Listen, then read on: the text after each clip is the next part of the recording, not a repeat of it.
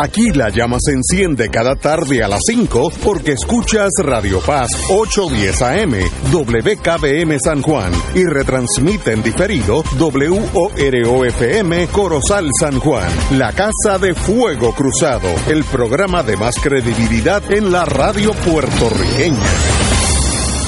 Esta emisora y sus anunciantes no se solidarizan necesariamente con las expresiones que escucharán en el siguiente programa. Son las 5 de la tarde, hora de escuchar Fuego Cruzado, el programa de más credibilidad en la radio puertorriqueña, en las voces de Ignacio Rivera y sus panelistas invitados con su discusión política dinámica e incisiva de los acontecimientos más importantes del momento. Fuego Cruzado comienza ahora.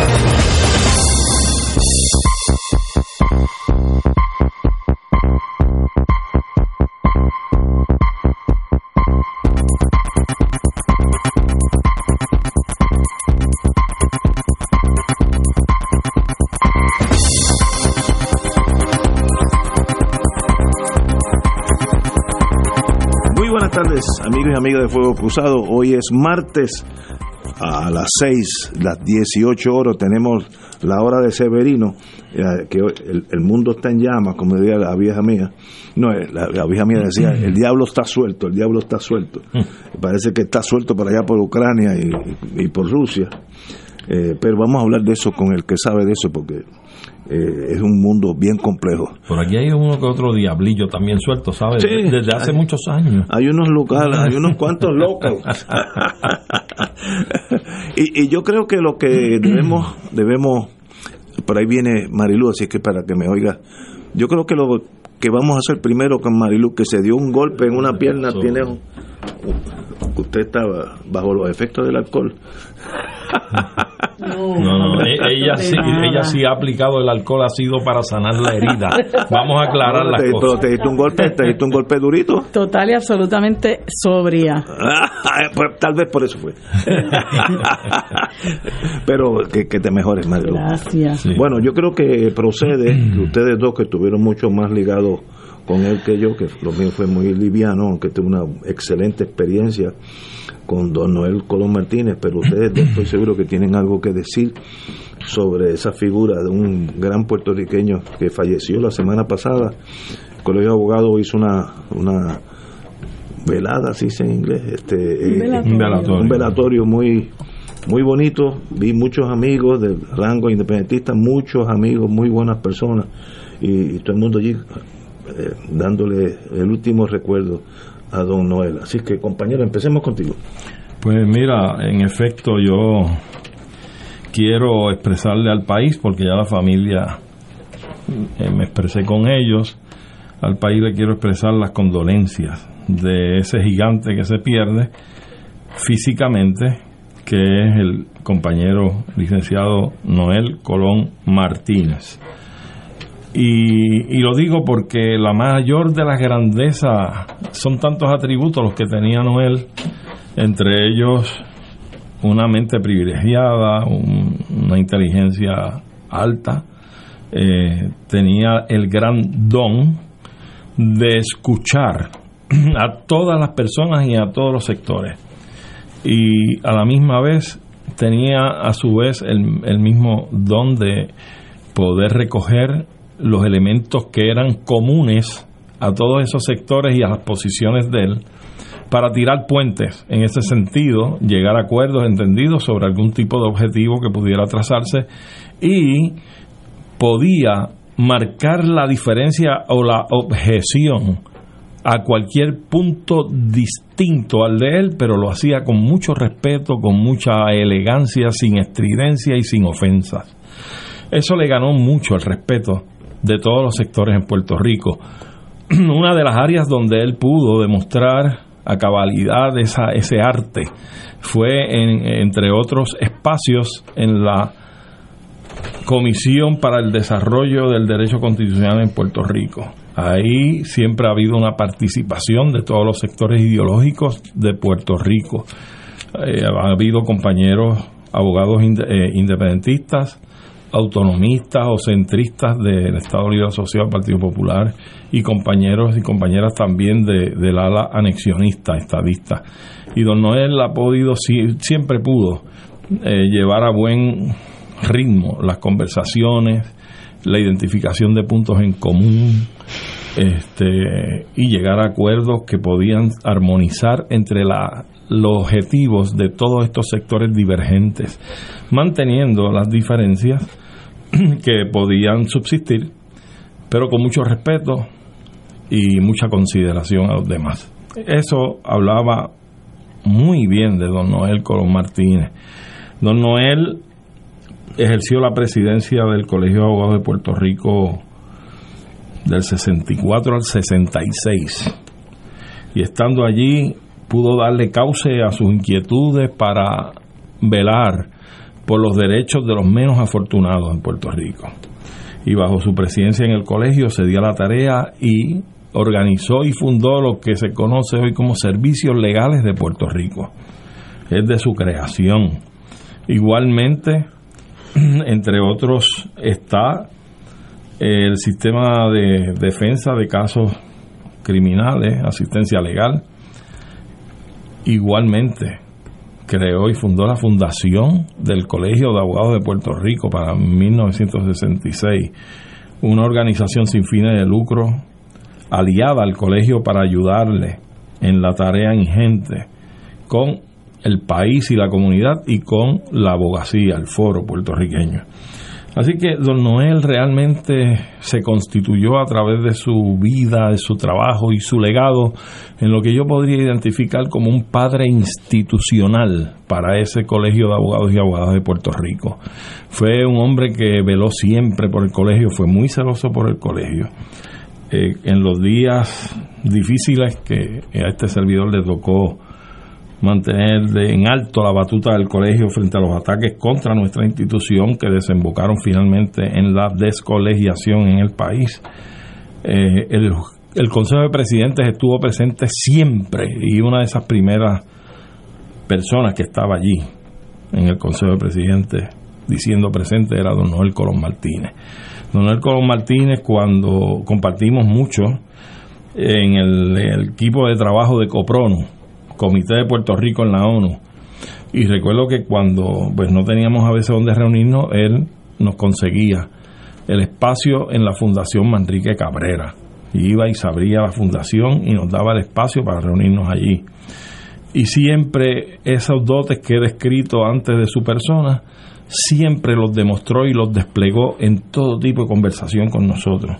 Eso sí, cuando había un asunto de principio que él tenía que sostener, lo sostenía sin cejar hacia atrás, sin dar espacios, con mucho respeto, con mucha mucho aplomo, eh, pero siempre fue muy vertical, fue muy honesto y créame que hace hace una gran huella, deja un gran hueco en la existencia en nuestro país eh, la figura, la ausencia de la figura de Don Noel.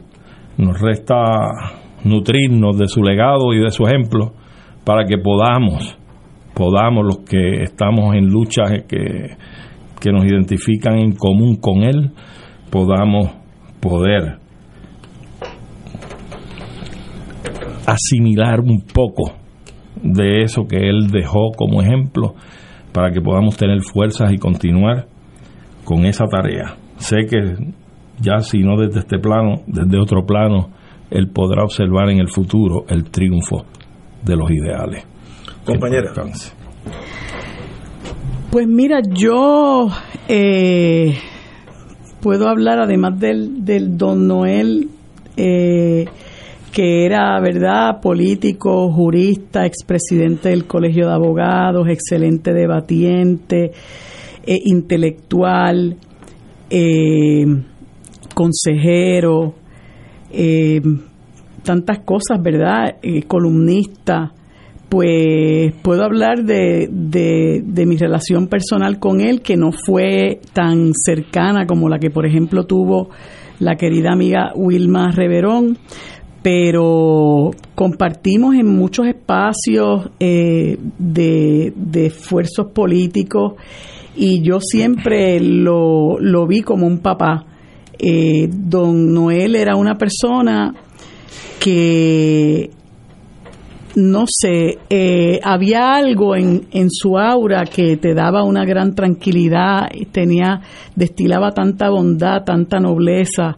Eh, los que lo conocieron pues saben eh, la calidad humana extraordinaria que tenía don Noel. Yo creo que eso que él era se refleja en la unidad tan extraordinaria que tiene, que tiene su familia. Yo tuve la oportunidad de ver eh, el, el, día que fui a la, a la actividad del Colegio de Abogados, que fue muy bonita, pude ver a sus hijos, ¿verdad? Eh, cómo se prodigaban ese cariño, eh, cómo abrazaban a su mamá, cómo se confundían como si fueran una sola persona, la admiración tan grande por su padre. Y yo creo que eso fue parte de lo que él les enseñó. Yo, yo creo que uno no puede ser candil de la calle y oscuridad de la casa. Yo creo que eso que él predicó, ¿verdad?, en términos de la unidad de los puertorriqueños para luchar por nuestra soberanía política, eh, es la misma unidad que él eh, promovió en, en su núcleo familiar. Creo que tenía un matrimonio de 71 años, que no es poca cosa, ¿verdad? Eh, seis hijos que, que, como te decía, eh, se ven sumamente unidos y son seres extraordinarios. Yo, yo me, precio, me precio de ser amiga de dos de ellos, de, de José Javier, eh, profesor de ciencias políticas, y de, y de Félix, eh, que es abogado. Yo creo que José Javier también es abogado, pero, pero José Javier se ha dedicado más a la, a la academia y, es el que ha escrito varias cosas sobre su papá. De hecho, eh, hoy me parece que hay, hoy o ayer hay un artículo que escribe José Javier sobre su papá. Y entonces a mí eh, siempre me, me, me estimuló, me animó el tratar de tener una relación más personal con Don Noel porque porque lo que eh, lo que él este destilaba como persona te te llamaba a tratarlo más de cerca. Y estuve en varias actividades con él, en varios esfuerzos eh, políticos y recuerdo que yo eh, siempre le decía, porque don Noel, a pesar de, de, que pues iba envejeciendo, siempre se veía, como yo le decía, don Noel, usted se ve tan lindo, usted se ve tan fuerte. Y él se sonreía, yo le decía, yo quiero que usted me diga con qué jabón usted se baña, porque yo lo quiero comprar para, para verme así como usted. Eh, y él era una persona que, como me contaba Wilma, que era mucho más cercana a él, me decía, don Noel era una persona muy disciplinada, muy disciplinada. Él pues tenía su estructura, eh, iba a su oficina, eh, salía de su oficina, comía, dormía siesta, volvía, eh, eh, y, tenía para mí muchas cosas que eran su norte, ¿verdad? Su familia eh, y la lucha por la por la soberanía de nuestro país.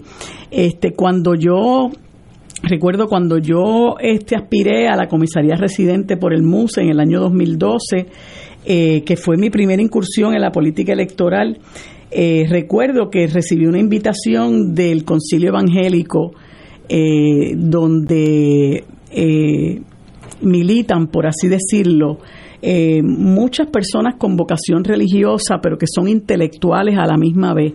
Y recuerdo que me llamó el reverendo Ángel Luis Rivera Agosto, a quien, a quien yo le tengo un gran, gran cariño, y me dijo, María de Lourdes, vamos a tener una actividad, va a ser un debate eh, sobre la descolonización desde el punto de vista de derecho internacional. O sea, ellos tenían un tema ya escogido y nosotros no debíamos salirnos de ahí. Y yo recuerdo que yo, aunque conocía algo del tema, me quise eh, empapar del tema, aprender, conocer más información y llamé a dos personas. La primera fue Wilma y el segundo fue don Noel. Y él con esa generosidad que me dio tanta y tanta y tanta información, siempre estaba disponible para para aconsejar a uno. Eh, y, y recuerdo que bueno, este, creo que pude eh, desempeñar decorosamente el papel que me correspondía eh, gracias a, todo lo que don Noel me enseñó y lo que me enseñó también Wilma, que, es experta en esa materia. Eh, así que yo le decía a, a, un querido amigo ayer que fui a la misa, que quedó hermosa también, le decía a un querido amigo, que don Noel como Carlos Gallizá eran una de las eran de las personas que yo siempre decía que quería que fueran inmortales, ¿no? Este, pero ley de vida, la gente la gente se va este y a mí me apenó mucho la partida de don Noel pues porque porque el, cariño tan profundo que yo yo sentía por él y nunca nunca voy a olvidar esa esa hermosa sonrisa eh, que, que, don Noel siempre, ¿verdad?, eh, te prodigaba y sobre todas las cosas la paz que él eh, mostraba, ¿no? A pesar de que es una persona que, que está en una lucha difícil, que estuvo preso por Vieques, y nosotros los independentistas pues tenemos siempre como que un, cargamos como que un dolor por dentro por, por, pues porque como decía ayer Julio Muriente en la misa, eh, nosotros estamos pisando tierra sagrada, eh, que es nuestro país, y nos duele ver lo que pasa con, con él. Y don Noel, sin embargo, siempre destilaba esa paz, esa tranquilidad, esa sabiduría, este, esa templanza.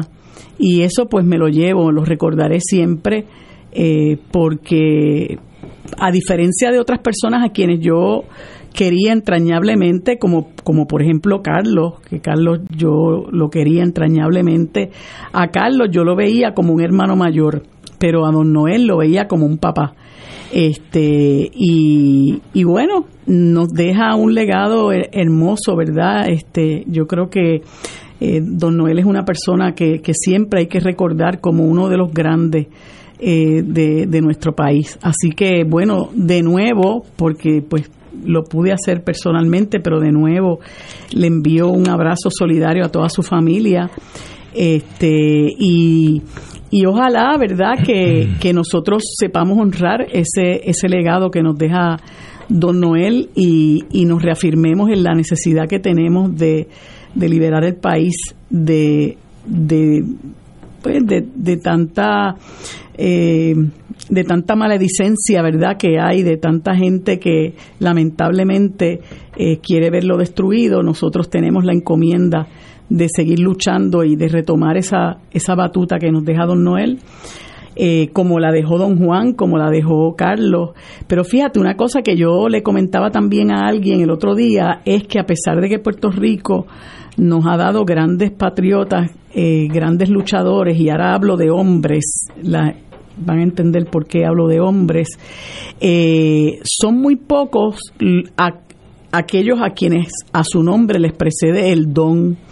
Y don Noel era uno de ellos, ¿verdad? Este, uno le decía don Noel, según uno hablaba de don Juan y don Pedro, pues eh, de don Noel también uno hablaba de don no por, por cuestiones de, de edad, sino porque había un respeto particular por, por lo que él inspiraba, ¿verdad? Este, así que eh, sigue siendo don Noel y, y bueno, yo lo, lo, recordaré siempre.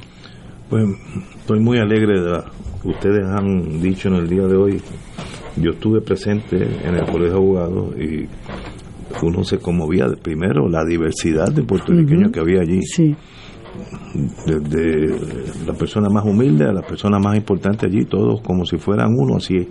Eso lo bien de nosotros. Eh, eh, hay, por cada diferencia que nosotros podemos tener, debe haber 100 cosas que estamos iguales, con la misma meta. Así que concentremos en esas 100 y no en, en la excepción, que es cada cuatro años. Pues que hagamos eso, una excepción. El resto de los otros cuatro años trabajamos por el bien común y eso sería hacerle honor a don Noel. Así que muchas gracias por ustedes expresarse tan, tan lindo sobre un... Bueno, gracias por la oportunidad porque yo creo que es un momento especial que nos ha este, nos has dado y, creo que pues es importante recordarlo, ¿verdad? No solamente en los días muy cercanos a su muerte, sino eh, por siempre, ¿verdad? Y, es importante que yo quería decir algo también y es algo que me ha dado mucho mucha tristeza eh, y es la, la manera en que la figura de Don Noel ha sido ignorada totalmente por este gobierno, este igual que fue ignorada la figura de Tati Fernó. Yo creo que eso es triste, eh, es una gran mezquindad y, pues este pues para nosotros la bandera de nuestro corazón está media asta eh, pero pues eh, si eso es lo que eso es lo que produce las personas que, que hubieran tenido la que hubieran podido regalar ese privilegio y no lo hicieron pues pues qué mal por ellos pero don Noel se lo merecía es que a un a una planta de naranjos tú no le puedes pedir manzanas. Ciertamente yo creo que no hay ni la capacidad ni la altura para reconocer la grandeza de los adversarios, en este caso ideológicamente a la gente que ostenta el poder en el país. Y eso sí demuestra una gran mezquindad, lamentablemente, y contrasta enormemente con la postura que ha asumido, por ejemplo, que ya tú habías expresado tu gratitud de Ignacio, que siendo de una ideología anexionista contraria totalmente, ¿verdad?, a, las aspiraciones nuestras y en este caso de Don Noel, pues hace la pausa, hace el reconocimiento, hace la participación en esas honras eh, de último minuto. Y eso habla muy bien, muy bien de Ignacio Rivera y lo reconocemos y lo felicitamos por eso y le agradecemos también. Es una generosidad. Sí, porque sabes, sabes, sabes sacar la paja del grano y lo que nos hermana a nosotros, eso dice muy bien de lo que es nuestra identidad nacional como puertorriqueños, indistintamente de los futuros que anhelemos cada cual. Así es que eso es lo importante. Tenemos que estar unidos en lo que nos une. Y si nos une el dolor de que uno de los nuestros ha marchado, por lo grande que fue y todo lo que nos enseñó, no importa qué ideología albergaba, tenemos que quitarnos el sombrero y ser gigantes en ese momento. Y usted ha demostrado serlo. Pues para, mí, para mí es un privilegio estar rodeado de personas como ustedes dos. De verdad que lo siento en mi corazón. Gracias. Bueno, vamos a una pausa, amigo. Eso es Fuego Cruzado por Radio Paz 810 AM. Beneficiario de Medicare Platino, se acabaron los referidos. Ahora, con Triple S Advantage, no necesitas referido para visitar a tus especialistas o hacerte pruebas médicas. Llama hoy y cámbiate a Platino Titán de Triple S Advantage. Platino Titán cubre 38 municipios. Para detalles, vea la evidencia de cubierta. Triple S Advantage es una organización de cuidado coordinado con un contrato con Medicare y un contrato con el programa de Medicaid de Puerto Rico. La afiliación a Triple S Advantage depende de la renovación de contrato. Fuego Cruzado está contigo en todo Puerto Rico. La tecnología avanzada al cuidado de su salud tiene un nombre. Advanced Imaging Interventional Center. Siempre con innovadores servicios en radiología diagnóstica y un personal certificado brindándole confiabilidad con resultados más certeros en todas sus pruebas. Ofrecemos MRI, tomografía computadorizada, angiografía digital, neuroradiología, sonografía y ahora con nuestro nuevo servicio avanzado de PET-CT para pruebas de alta eficiencia. Advanced Imaging, edificio Arturo Cadilla, Centro Médico San Pablo Bayamón, 269-2442. ¿Sabías que existen cooperativas de trabajo, agrícola, vivienda, transporte, supermercados, farmacias, comunales, juveniles, entre otras? Y Oro 92.5 FM y Radio Paz 810 AM se unen a la celebración del mes del cooperativismo puertorriqueño. ¡Felicidades! Oro 92.5 FM te invita a su viaje de despedida de año en Acapulco, México. Del 26 de diciembre al 7 de enero del 2023. 13 días disfrutando del hermoso país donde visitaremos la capital Puebla, Cholula, Tasco. Cena con gran fiesta de despedida de año en hotel. Plan todo incluido en Acapulco. Además conoceremos la celebración mexicana del Día de Reyes. El viaje incluye pasaje ida y vuelta vía Copa Airlines, hoteles 4 estrellas, servicio privado en autobús con aire acondicionado, todos los desayunos, excursiones incluidas en programa, impuestos y cargos hoteleros. Llama y reserva ahora Culture Travel 787-569-2901 y 787-454-2025. Viaje de oro, despedida de año en México. Espacios limitados. Culture Travel 787-569-2901 y 787-454-2025. Nos reservamos el derecho de admisión. Ciertas restricciones aplican. Culture Travel, licencia 152 AV90. Se solicita donantes de sangre de cualquier tipo para el sacerdote Joaquín Mayorga Fonseca, quien se encuentra recluido en el Hospital Auxilio Mutuo. Los donantes pueden pasar por los bancos de sangre del hospital en Bayamón o servicios mutuos en la avenida Ponce de León. Indicar que es para el padre Joaquín Mayorga Fonseca. Y ahora continúa Fuego Cruzado.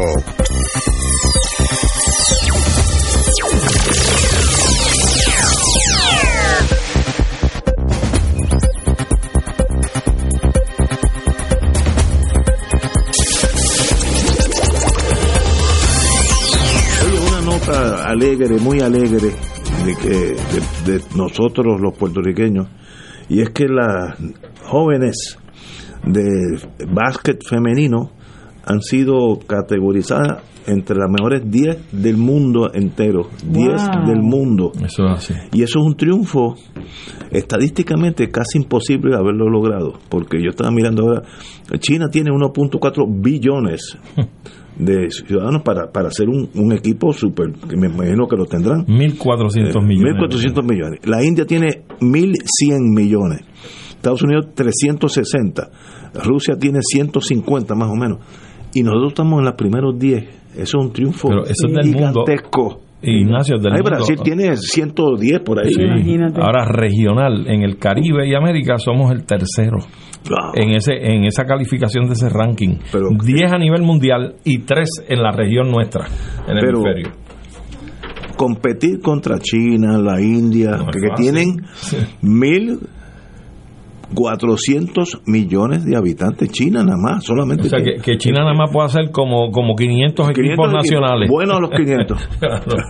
wow, Vietnam tiene casi 90 millones. Este, y nosotros estamos en ese ranking. Felici- felicito a estas jóvenes en la plenitud de la vida por la sonrisa que tienen en la, en la prensa. Página 40 del Nuevo Día. Se ve que el, el mundo es de ellas. Así que estamos Y eso es alegres y con eso es con todas con todas las desventajas que tienen que enfrentar, porque una de las cosas, ¿verdad? que por la que atraviesan nuestros jóvenes, tanto las, las muchachas como los muchachos, es la falta de recursos para poder desarrollar su talento en el deporte. Eh, en las escuelas públicas hay muchos muchos currículos que han eliminado donde se ha eliminado la educación física Sí, las instalaciones eh, eh, escasean eh, y, y- e incluso salió una noticia el otro día en el sentido de que eh, las ligas menores ya no están nutriendo al, al, al básquetbol superior nacional eh, pues porque pues pues no no se está dando eh, a mi juicio el, el, el- la atención que merece eso. Y Puerto Rico es un país pequeño, pero es un país con enorme talento eh, y, y- y nosotros podríamos aprovechar ese talento que, que, que, que, viene silvestre de nuestros niños y nuestros jóvenes y tenemos que estar recurriendo a jóvenes que se desarrollan en los Estados Unidos, ¿verdad? Eh, porque no los podemos, muchos de ellos no los podemos retener aquí, muchos otros no los podemos desarrollar aquí, porque no hay la, la- ni el interés, ni las condiciones, ni las facilidades, ni, ni los este, eh, ni los esfuerzos suficientes, muchos de estos esfuerzos lo hace la propia sociedad civil, ¿verdad? Este, el grupito tal que crea las ligas menores de aquí, de allá, de más allá, pero no hay una política pública gubernamental para desarrollar el, el deporte y más el deporte de alto rendimiento. Uno de los de los deportes que yo entiendo que está en una gran crisis desde hace mucho tiempo es el deporte del tenis. Y fíjate que aquí no se desarrollan tenistas. Nosotros tenemos que echar mano de, de, Mónica Puig, que a pesar de ser puertorriqueña, pues vive en la Florida y se, eh, se desarrolló, yo diría que la mayor parte de su, de su vida como tenista allá. Y Mónica Puig se retiró por las lesiones que sufrió en, en el hombro y nos hemos quedado huérfanos Aquí no hay tenistas de alto rendimiento, ni hombres ni mujeres, porque no se desarrollan. Y yo creo que en parte es eh, porque no hay una política pública del gobierno de hacer lo que tengan que hacer por desarrollar a esos jóvenes, sacarlos de la calle. Muchos de esos jóvenes podrían estar ahora mismo desarrollándose como tenistas, como baloncelistas, voleibolistas. Incluso hay un baloncelista, ex baloncelista que se llama Puruco Latimer, natural de nacido y criado en el residencial Lloren Torres, y ese muchacho ha tenido la iniciativa de desarrollar los jovencitos eh, en el baloncesto en su residencial, porque él sabe la importancia de, de, que, de que los jóvenes practiquen el deporte, el que sea. En el caso de él es el baloncesto. Y a él lo entrevistaron en una ocasión, me parece que fue en el Nuevo Día, y él dijo que no tenía absolutamente ninguna ayuda de ninguna agencia gubernamental. Y en cuanto al Departamento de Recreación y Deportes, pónganse las pilas pónganse las pilas porque eh, es lo menos que pueden hacer. Trabajar con las instituciones, crear este programas para que los niños se desarrollen en las diferentes disciplinas, porque esa debe ser la misión y visión del Departamento de Recreación y Deporte. Pues lamentablemente este todo tiende a indicar que no se está haciendo al nivel que se debería hacer, eh, pero aún con todas esas cortapisas y todas esas desventajas, tú sabes lo que tener a esas muchachas eh, como terceras, eh, como, como es, décimas, en, el mundo. Eso es un logro maravilloso, extraordinario. Yo quiero aprovechar, Ignacio, para, además de extenderle la felicitación a este equipo nacional puertorriqueño de que ha obtenido este gran triunfo, hacerlo propiamente con su dirigente, Gerardo Jerry Batista, que ha sido pieza clave también en el entrenamiento y la demostración de consistencia de este equipo para hacer esta gran demostración. Y yo vi una entrevista donde una de las cosas que él planteaba era que requería, atinente esto que voy a decir, con lo que planteaba Marilu, él, él solicitaba y exhortaba al país a que asistiera a los juegos en las canchas porque esas entradas de la boletería reporta algún tipo de ingreso a estos equipos nuestros nacionales, que es lo que propende a que hayan o puedan abastecerse de mejores recursos para poder llevar a cabo todo un entrenamiento y unas prácticas y todo un programa para el mejor desarrollo del potencial de nuestros atletas. Así es que vale la pena que recordemos eso y que en ocasiones, en lugar de sentarnos a verlo por televisión el juego, digamos, vamos hasta allí. Buena idea. Mostramos solidaridad, entramos y los boletos pues ayudan al equipo. De verdad que es un triunfo y hay un dicho, me lo voy a traducir del, inglés, eh, en español diría, los atletas no nacen, sino se hacen y se hacen porque alguien les enseña, hay una estructura deportiva del Estado que, que, le ponen atención a aquellos que despuntan. Yo lo tengo en mi familia directa. Yo tuve un nieto que por razones para mí desconocidas salió medio atlético. Yo, yo, yo no puedo ni prender el carro con, mucha facilidad, pero ese nació y desde cuarto cinco grados, él vive en New Hampshire, la escuela pública le puso el ojo, lo, se quedaba un poquito después de clase, etcétera. Luego le dieron una beca, como se llama esas cosas, eh, para que terminó el, el, equipo de fútbol de allí. Y luego le dieron una beca para ir a South Carolina, que tiene una escuela mucho, muy superior. Y ahora está haciendo la maestría en esas cosas de deporte, administrar el deporte, para ser gerente, esas cosas. Pero si nadie le hubiera puesto el ojo pues sería otra cosa. Se perdía ese, talento. los atletas no nacen, se hacen.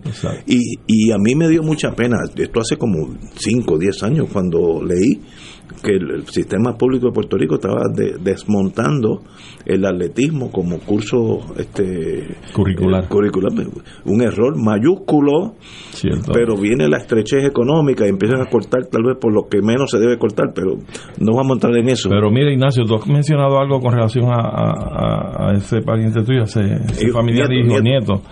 Este, que es importante. Nosotros creo que probablemente en sistemas políticos distintos tienen una, una forma de poder desarrollar al máximo el talento del estudiante y es precisamente a base de lo que tú mencionaste. Se observa en el aprendizaje del estudiante cuáles son las facultades y las inclinaciones naturales que tiene sobre algún tipo de materia o de formación o conocimiento.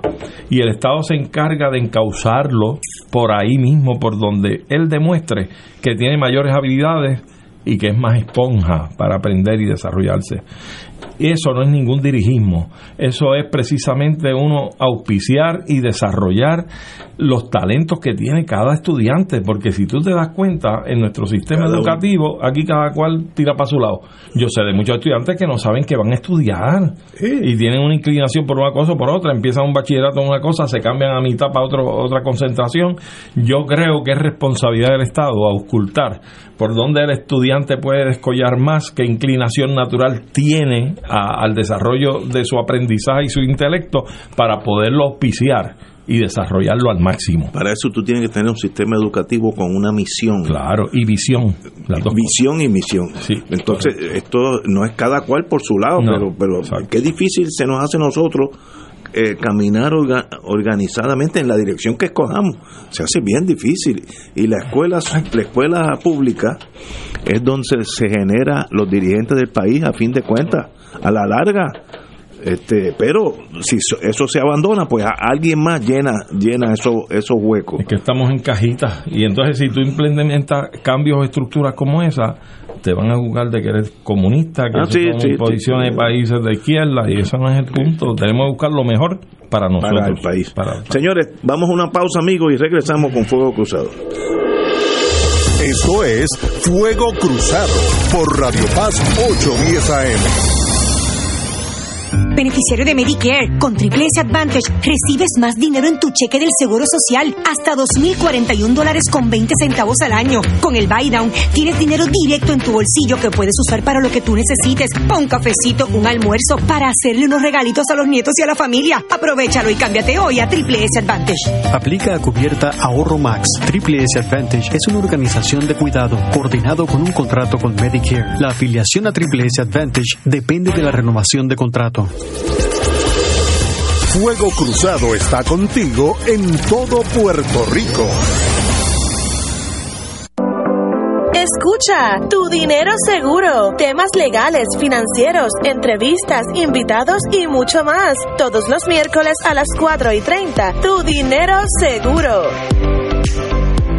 Todos los jueves Radio Paz y la Administración del Seguro Social te ofrecen un espacio informativo para orientarte y aclarar todas tus dudas sobre los derechos, requisitos y obligaciones para poder disfrutar de sus beneficios. Plantea tus preguntas por el 787-349-82 y conoce antes que nadie los detalles concernientes a cambios y nuevas regulaciones escuchando todo sobre seguro Seguro Social con Víctor Rodríguez, los jueves a las 11 de la mañana por Radio Paz, 810 AM. El Santuario Nacional de Nuestra Señora, Madre de la Divina Providencia, invita al pueblo de Dios a las noches de adoración y sanación todos los segundos viernes del mes a las 7 de la noche. En estas rezamos el Santo Rosario, adoramos al Santísimo, reflexionamos y hacemos oración de sanación. Noches de sanación y adoración los segundos viernes del mes. Para información, comunícate al 787-646-9448 o en santuariodelaprovidencia.org.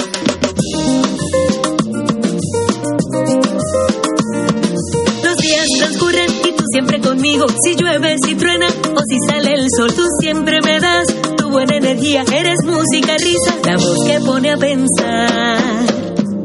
Así es la radio de mi país, siempre a todas con mi gente, que por siempre nos dice, yo estoy contigo al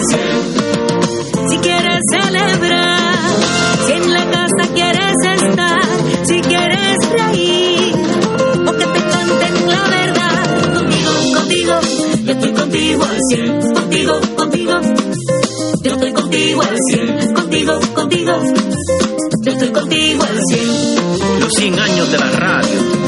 Y no hay más nada. Para que tú lo sepas. Y donde quiera. Y ahora continúa Fuego Cruzado.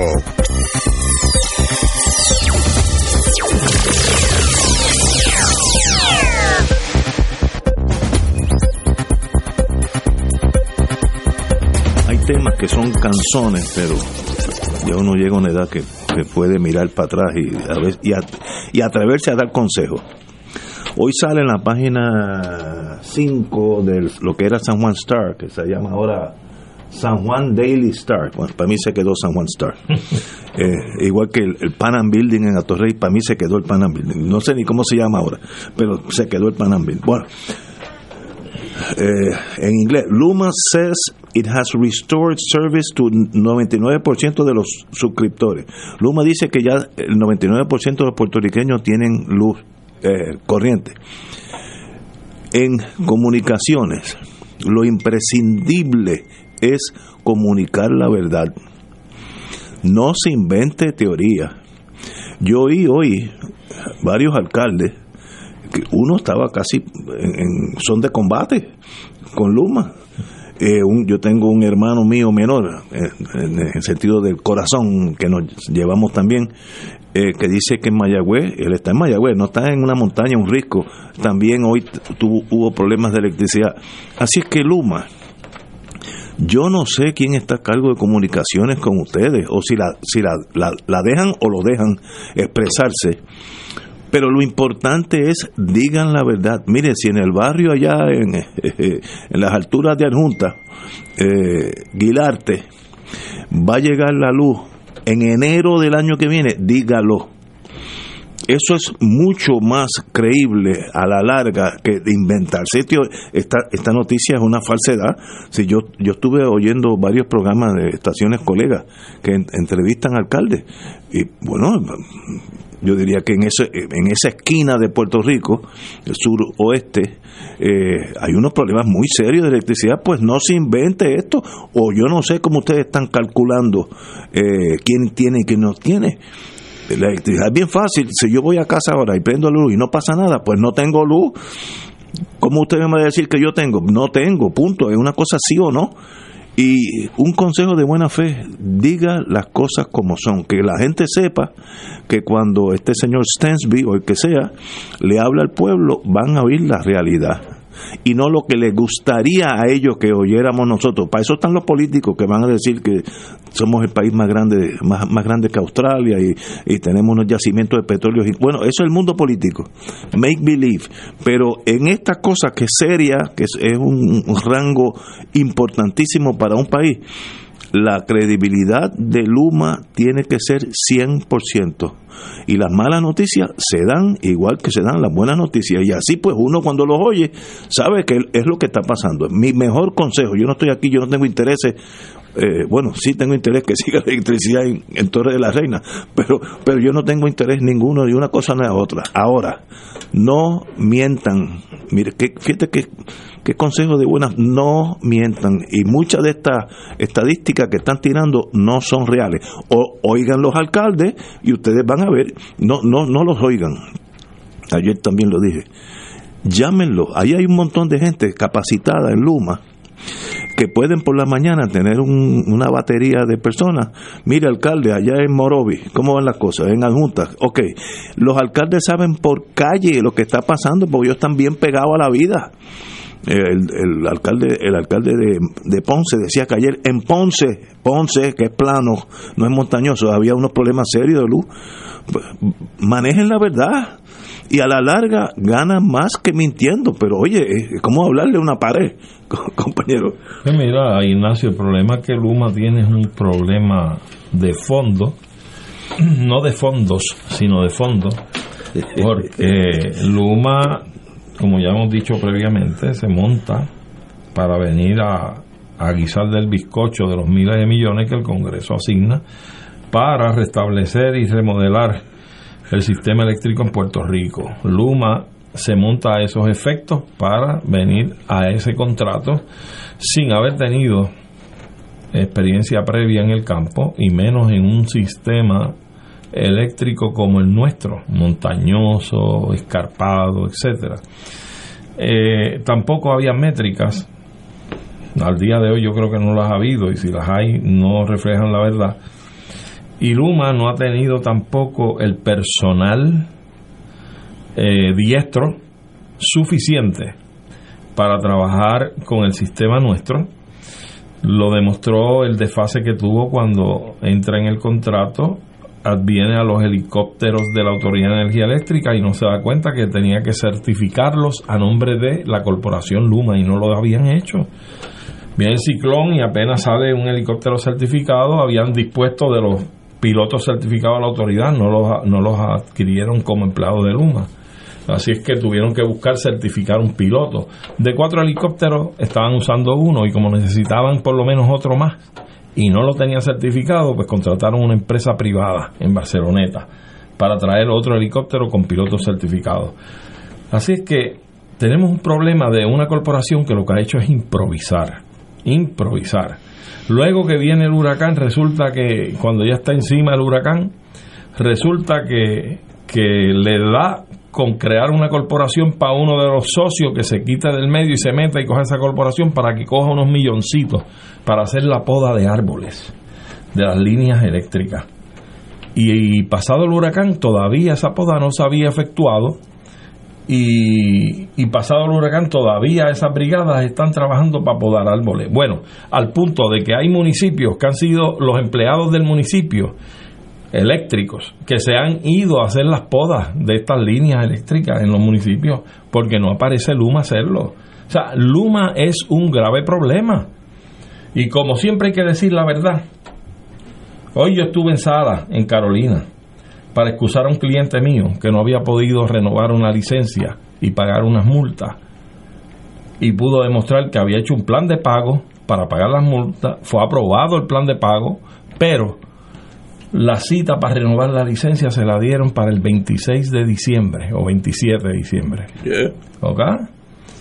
Y yo tuve que decirle al juez, juez, mire, eh, eh, sin aquí no se ha pretendido atrasar todo esto. Esto sabe que hemos tenido el paso de dos huracanes por Puerto Rico en estos días. Y se me quedó mirando, como quien dice, de qué huracanes estar hablando este. Y, uno pasajero y otro estacionario el huracán de Fiona que vino y se fue y el huracán de Luma que todavía está sobre nosotros. Porque Luma sigue con el problemita de que le pone la, luz a usted, pero se la quita también, se la tumba de vez en cuando y hay falla y hay 20 problemas. Tenemos un problema de desfase con el sistema eléctrico en Puerto Rico y eso repercute en todos los órdenes sociales del país. Si no hay electricidad, mire, el tribunal estuvo cerrado de Gato hasta los otros días, yo creo que hasta la semana pasada, estuvo cerrado el tribunal porque no había electricidad en el tribunal de Gato. Así que imagínese usted la, la magnitud que ha tenido este asunto, sin hablar de lo que todos los días los medios noticiosos relatan y evidencian de personas que dependen del sistema eléctrico para mantener su existencia y su vida, pues están conectados a máquinas de oxígeno, porque tienen que recibir terapias particulares, porque necesitan una habitación acondicionada con el aire. Y esto le está costando la vida a muchos puertorriqueños. Eh, es lamentable, pero esto es realmente un crimen de lesa humanidad por parte de Luma y del gobernador que se ha convertido en el abogado de Luma que los mantiene ahí cuando esto es un proceso. Mire, yo creo, hoy escuchaba yo al compañero abogado que es muy perito en todo esto de allá, Rolando, Rolando Emanueli, donde explicaba sobre este asomo de los 23 pesos que ahora la Junta le quieren dilgar a la gente en el país por 50 años para pagar la deuda de la autoridad. Mire usted, a los bonistas, 23 billetes todos los meses en, en el texto de luz. Ahí hay un problema, pero sí, Sí, perdón. bueno, yo, la yo- cosa es, yo sé que hay unos no, escollos. yo tengo, pe- perdón que te sí, interrumpa, sí, sí, yo, yo tengo un problema con eso porque en Puerto Rico hay personas, escasas, pero las hay, que ganan 10, 20, 30 mil dólares al mes. Ese va a pagar los mismos 23 que Doña Yuya, que gana 480 al mes. Y eso no es fair. No. No, no, eso no, no, no hace sentido. Debe ser escalonado. Y si yo gano, si yo, si yo consumo este, la mitad del pueblo de, de, de Arecibo, porque yo tengo un palacio y, y gano esos 20 mil al, al mes o lo que sea, pues que me cobren a mí en vez, en vez de 23 pesos, 2.300 al mes. Porque para él es el mismo esfuerzo. Pero entonces tiran un machete y corta a aquellos que ni se van a dar cuenta de los 23 pesos y van a afectar a Doña Ayuda que vive con 480 dólares al mes. Y si usted cree que en Puerto Rico no hay gente que vive con ese número al mes, 400, 500 pesos, usted está viviendo en una burbujita de Chanel. No, no es ni de agua, de, de Chanel. Así que seamos humanos. Ese es mi, mi. Oye, estoy dando muchos consejos, me voy a callar. estoy como los viejos ya. Pero fíjate, fíjate, fíjate, Ignacio, que, que eso incide, eso puede estar incidiendo también en lo que yo estaba planteando con relación a Luma, y una cosa puede tener relación con la otra. Es decir, si Luma está a punto de agotarse ahora próximamente, el contrato provisional, antes de entrar al contrato a largo término, y, y resulta que este asunto de la, de la- del cobro de la deuda no se ha planchado ni se ha cuadrado, pues probablemente, decía Manuel, que habría que extender la vigencia de ese contrato provisional hasta que estos acuerdos se concreten. Porque yo te voy a ser honesto, si Luma se tira con esa, ese endilgue al país, yo creo que tenemos que organizar una campaña de que paga la luz y no pagues la deuda usted pague lo que consumió de luz y esos 23 no los pagué. Punto. No hay, yo no voy a pagar la deuda. Ah, y, si, y prepárese con una planta y con vela que si le cortan la luz, cuando se acumulen 3, 4, 5, 6 meses, pues vámonos con planta 4, 5, 6 meses más.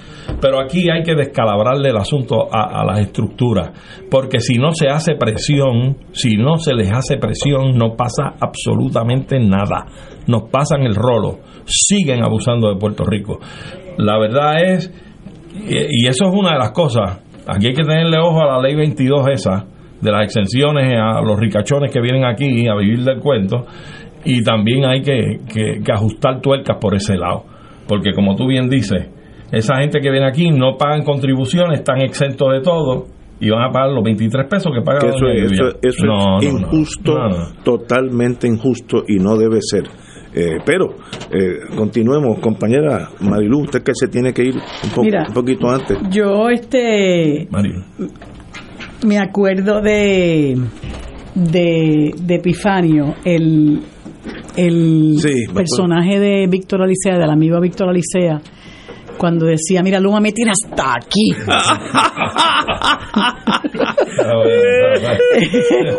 de verdad que de verdad que es- es- yo me tengo que lo tengo que en este momento tomar a broma porque yo estoy tan y tan indignada con esta gente son gente tan que tan tan burlona esta gente ha venido aquí, yo no sé ni cuántas veces lo hemos comentado en este y otros espacios.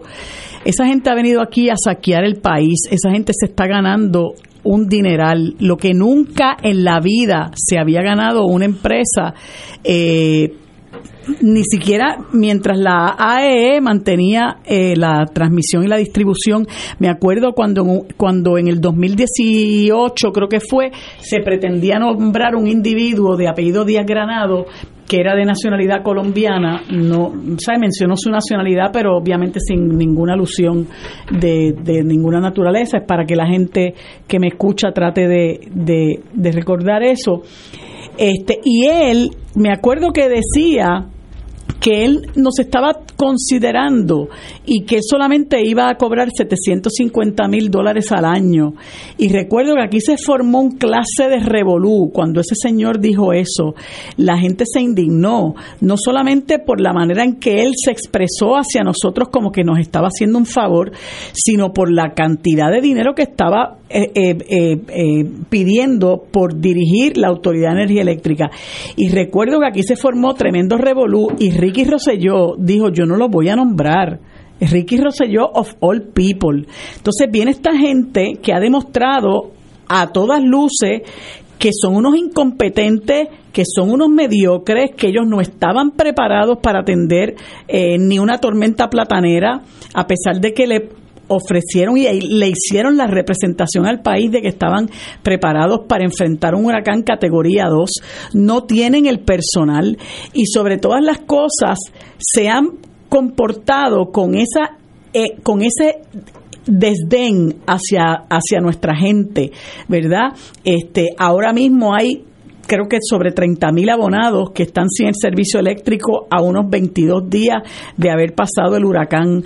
Eh, y entonces, eh, eh, cuando el, representante Luis Raúl Torres se dio la tarea de investigar este contrato, porque Pierluisi también nos tomó el pelo. Pierluisi en la campaña dijo que iba a, fiscalizar el contrato, que iba a asegurarse de que no aumentara la tarifa de la luz, que él iba a proteger los empleos de los trabajadores eh, y todas esas promesas se hicieron salir agua porque él flagrantemente nos engañó.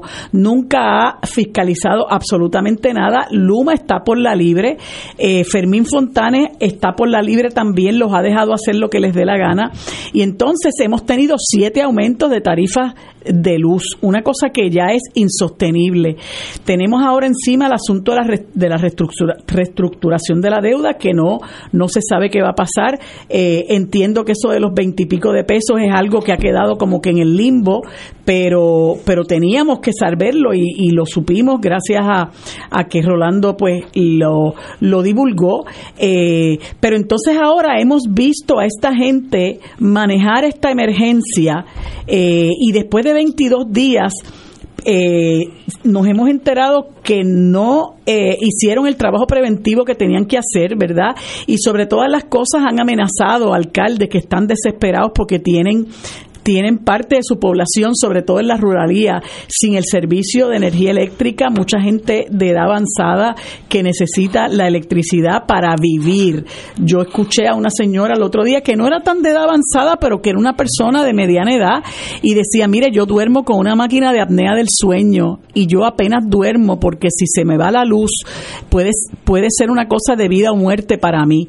Y cuando se me va la luz, pues yo, yo, o sea, puedo morir y y, otro señor que hablaba de que él tenía que darse diálisis.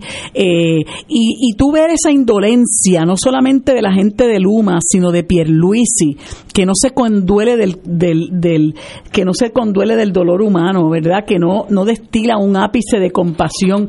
Una persona que parece un mueble, vamos. Ese señor parece que no tiene, no le corre la sangre por las venas.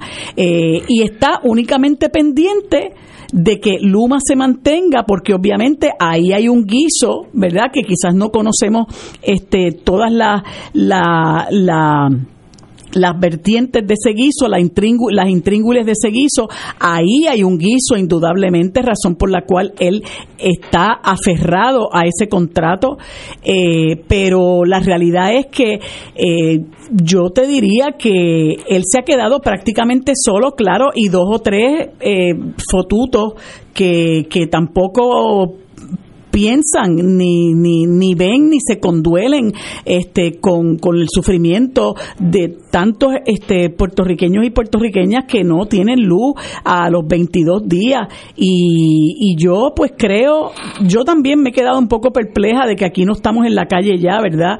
Este, porque a mí me parece que esto es una falta de respeto, una afrenta al país eh, y nosotros no podemos bajo ningún concepto permitir que ese contrato eh, se extienda. Eh, tenemos que hacer lo que haya que hacer, pero ese contrato no se puede extender. Y Pierluisi tiene que saber que él tiene que respetar que aquí quien manda es el país.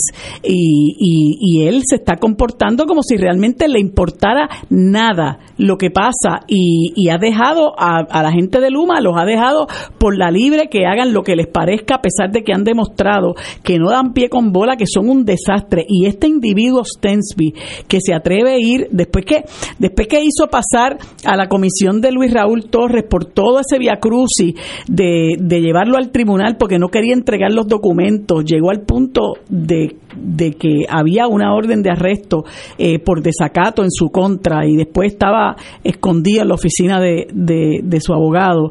Este, después que nos hizo pasar por eso, que no me extraña que ese litigio temerario lo, lo pagáramos nosotros también, se ha presentado a las vistas del pasado miércoles vestido de celador, que a mí me parece que es una afrenta al país y, y un insulto a los celadores, vamos.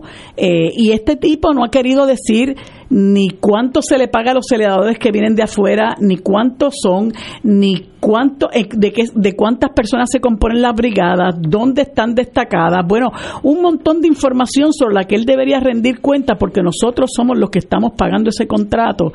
Él simple y sencillamente se niega a darla eh, y este país sigue aguantando esa falta de respeto y el gobernador a pie juntilla con esta gente. Eh, yo, yo te digo, yo, yo me siento indignada realmente con lo que está pasando ahora mismo con Luma y me siento perpleja de que nosotros no estemos ya virando zafacones en, en, en la calle Resistencia, donde sea que haya que virarlo, porque lo que, lo que, lo que está provocando Pierluisi no es otra cosa que violencia esta conducta de Pierluisi de, de, darnos la espalda, de no escuchar el reclamo genuino de la ciudadanía, de los viejos que sufren, de los alcaldes que están eh, deseosos que a su, a su gente se les ponga la luz, el que él dé la espalda a, todos a los reclamos del país, eh, inclusive alcaldes de su propio partido, lo que provoca es violencia. Después se quejan de que uno, ¿verdad?, es violento, de que uno este, vandaliza, pero es que a veces no le dejan de otra a, la gente. La gente de alguna manera tiene que canalizar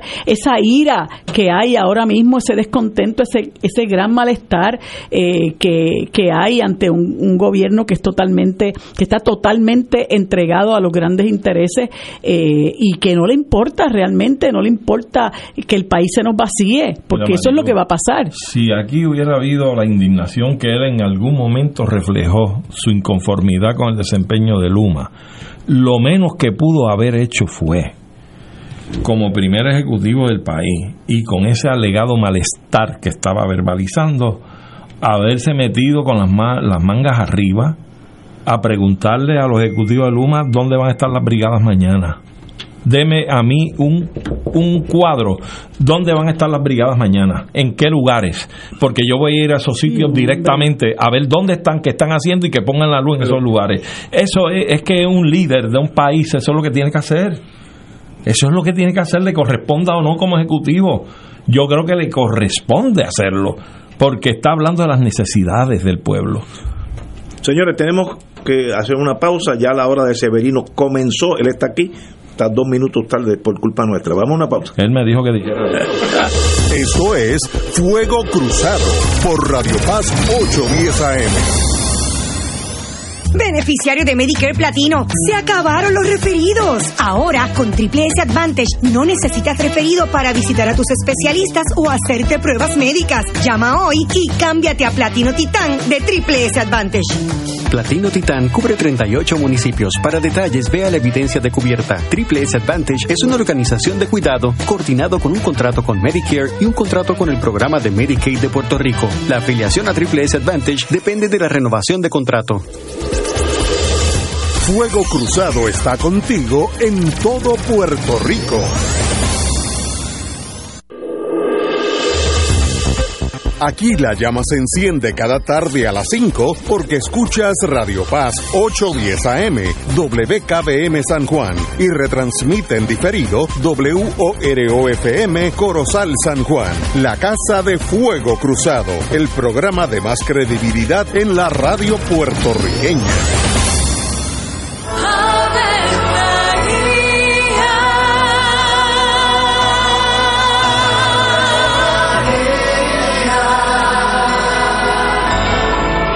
Ángel del Señor anunció a María. Y ella concibió por obra del Espíritu Santo. Dios te salve María, llena eres de gracia, el Señor es contigo. Bendita tú eres entre todas las mujeres, y bendito es el fruto de tu vientre Jesús. Santa María, Madre de Dios, ruega por nosotros pecadores, ahora y en la hora de nuestra muerte. Amén. He aquí la esclava del Señor. Hágase en mí según tu palabra. Dios te salve María, llena eres de gracia, el Señor es contigo.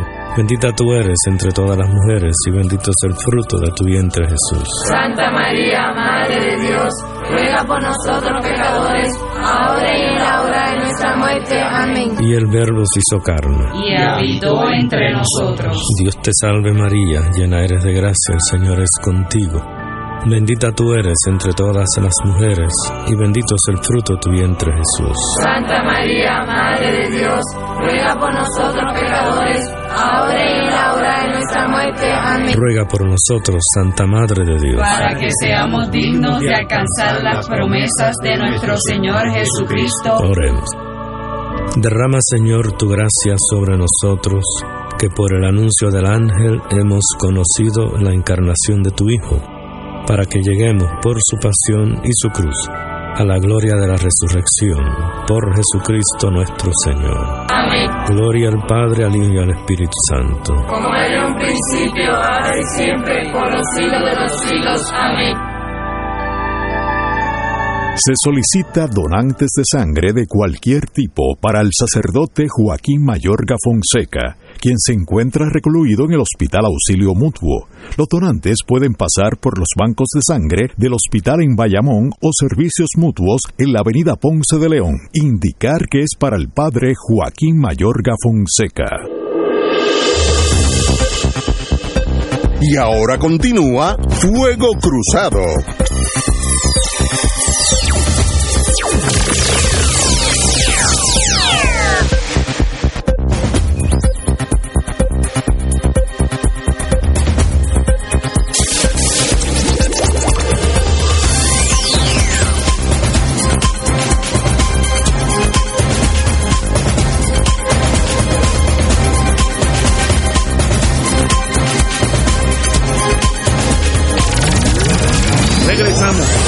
Vamos a la hora de Severino.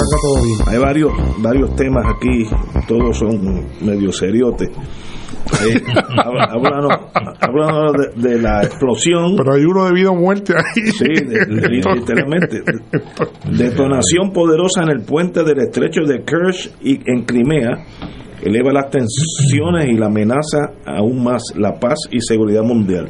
Vimos la explosión, eh, una obviamente un camión lleno de explosivos, de a- altos explosivos, eh, y sencillamente pues eh, eso es un más, más que el puente es una cuestión simbólica de un ataque a la figura de Putin el cual estoy seguro que va a tomar represalias si no es que ya empezó. Compañero.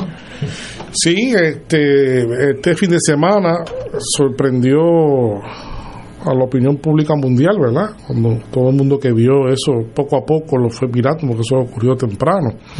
Eh, lo que había sucedido en el, en el puente de Kerch, eh, también le llaman el puente de Crimea, y otros le llaman el puente de Putin, ¿verdad? Sí, sí, Así sí, que tiene múltiples nombres. Eh, es un puente de 19 kilómetros, es el puente más largo de Europa, ¿verdad? El puente más largo de Europa en este momento. Es una, es una construcción muy significativa y obviamente, como dijo Ignacio, que eh, resguarda una un simbolismo político muy, muy particular porque esto se construyó precisamente como parte de, la integración de Crimea a, a la Federación Rusa. Entonces, pues, además, pues se había dicho en varias ocasiones por las propias Fuerzas Armadas de Rusia, por, por el presidente de Rusia, que esa era una, una de las líneas rojas, ¿no? Y que, y que, eh, que no, se, no se le antojara a nadie eh, atacar el puente de, de Crimea. Eso, eso era una cosa que yo recuerdo que se ha repetido muchas veces en estos últimos eh, eh, seis, siete meses ¿verdad? De este conflicto. Y, pero ocurrió, ocurrió de una manera no de un misil, no un ataque militar, sino un, un ataque este, eh, furtivo, eh, como dijo Ignacio, un camión que pudimos verlo, porque el video Sí. circuló, el video circuló por todo el mundo un camión que eh, aparentemente estaba repleto de, explosivos de alto poder porque voló una parte del puente.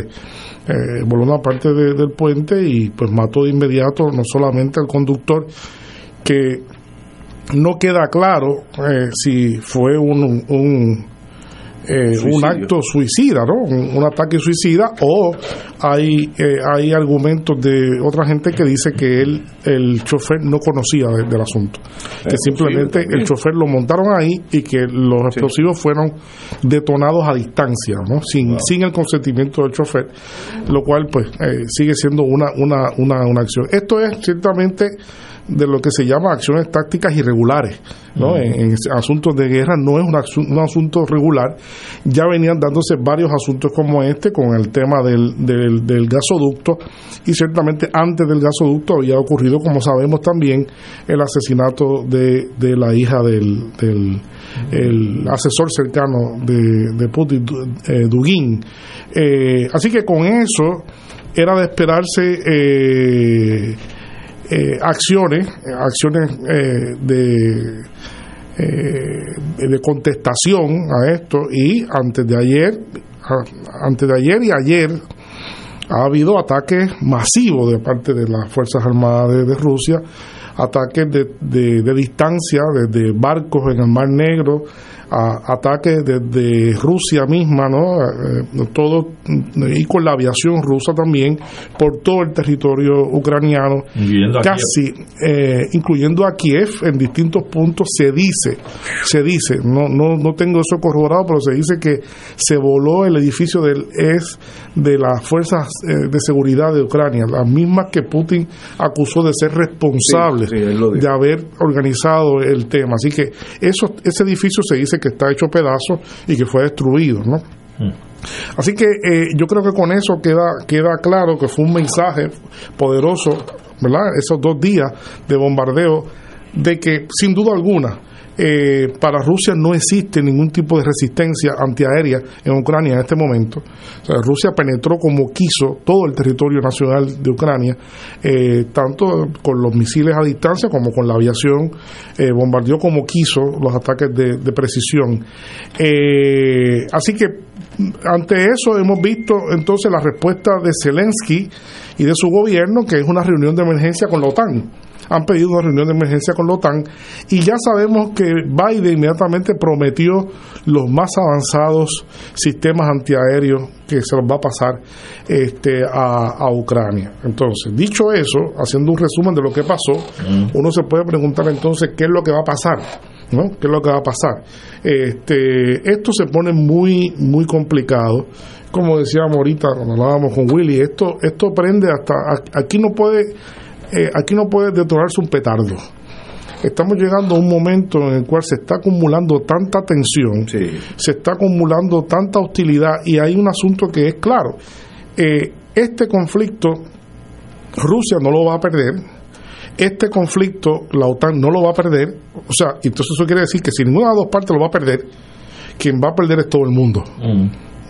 Todo el mundo va, va a perder. Si continúa esa, esa actitud obcecada, irracional, de que aquí nadie va a perder y se sigue incrementando el nivel de hostilidad, se sigue incrementando el nivel de utilización de más armamento, va a llegar el momento en el cual pues eh, la decisión va a ser la decisión nula que es que nadie va a ganar esto, eso, lo sabemos. Entonces es, es una actitud muy irresponsable que en este momento, a partir de lo que sucedió, y ahora pues uno, uno tiene que ponerse como ser humano, ¿no? Ahora yo tengo que ponerme como ser humano este, y salvaguardar la integridad de, de la vida, que eh, a mí me pareció patético que primero esto ha degenerado a tal grado que los medios, los líderes, cuando ataca un lado, aplaude todo el mundo como foca, ¿no?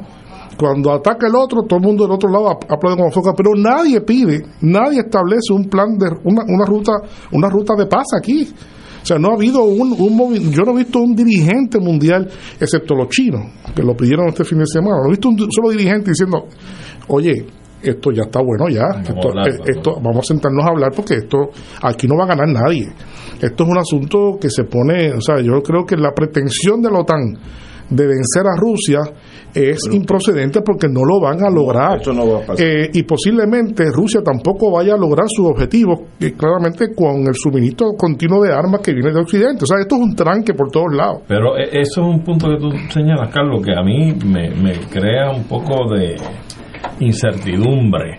Si Rusia está dotada de la capacidad militar y estratégica que tiene, los armamentos que tiene, como por ejemplo tú has relatado que ayer pudo entrar fácilmente al a- Como a- quiso. a- exacto a Ucrania a los aires eh, nacionales de, de Ucrania dio en los objetivos programados etcétera etcétera cómo es posible entonces que Rusia no haya establecido una estrategia para cortar la vía de suministros de armamentos de Occidente a Ucrania eso es elemental. Bueno, yo. A menos, Sí. pienso yo, a menos que No, no, ella, no. esté, ella jugando a que metan las armas, que yo los voy a debilitar a ustedes consumiéndolas aquí. Yo Tú se tienes voy a- toda la razón. Bueno. Mire, lo hemos hablado en las pausas, pero eh, será bueno ahora, a partir de este comentario que tú has hecho, hacer el comentario.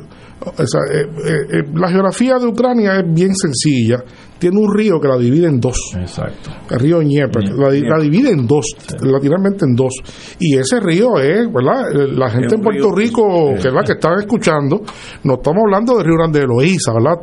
Que es nuestro río y lo queremos mucho, pero aquel río tiene que ser 10, 12 veces más ancho que, que el río Grande de Loíza. Ah, Posiblemente en, la parte en la parte del Dnieper no, no se ve una, una orilla de la otra. No se puede Bien, ver. es un- Para, para tener, para tener una idea. Allí hay 24 puentes ese, ese río en toda la extensión, desde Kiev hasta, hasta Dnipro al sur, al sur hasta Zaporilla, tiene 24 puentes. O sea, Rusia tiene la capacidad de volar esos 24 puentes, con lo cual básicamente dejaría la parte este de Ucrania incapacitada de recibir nada.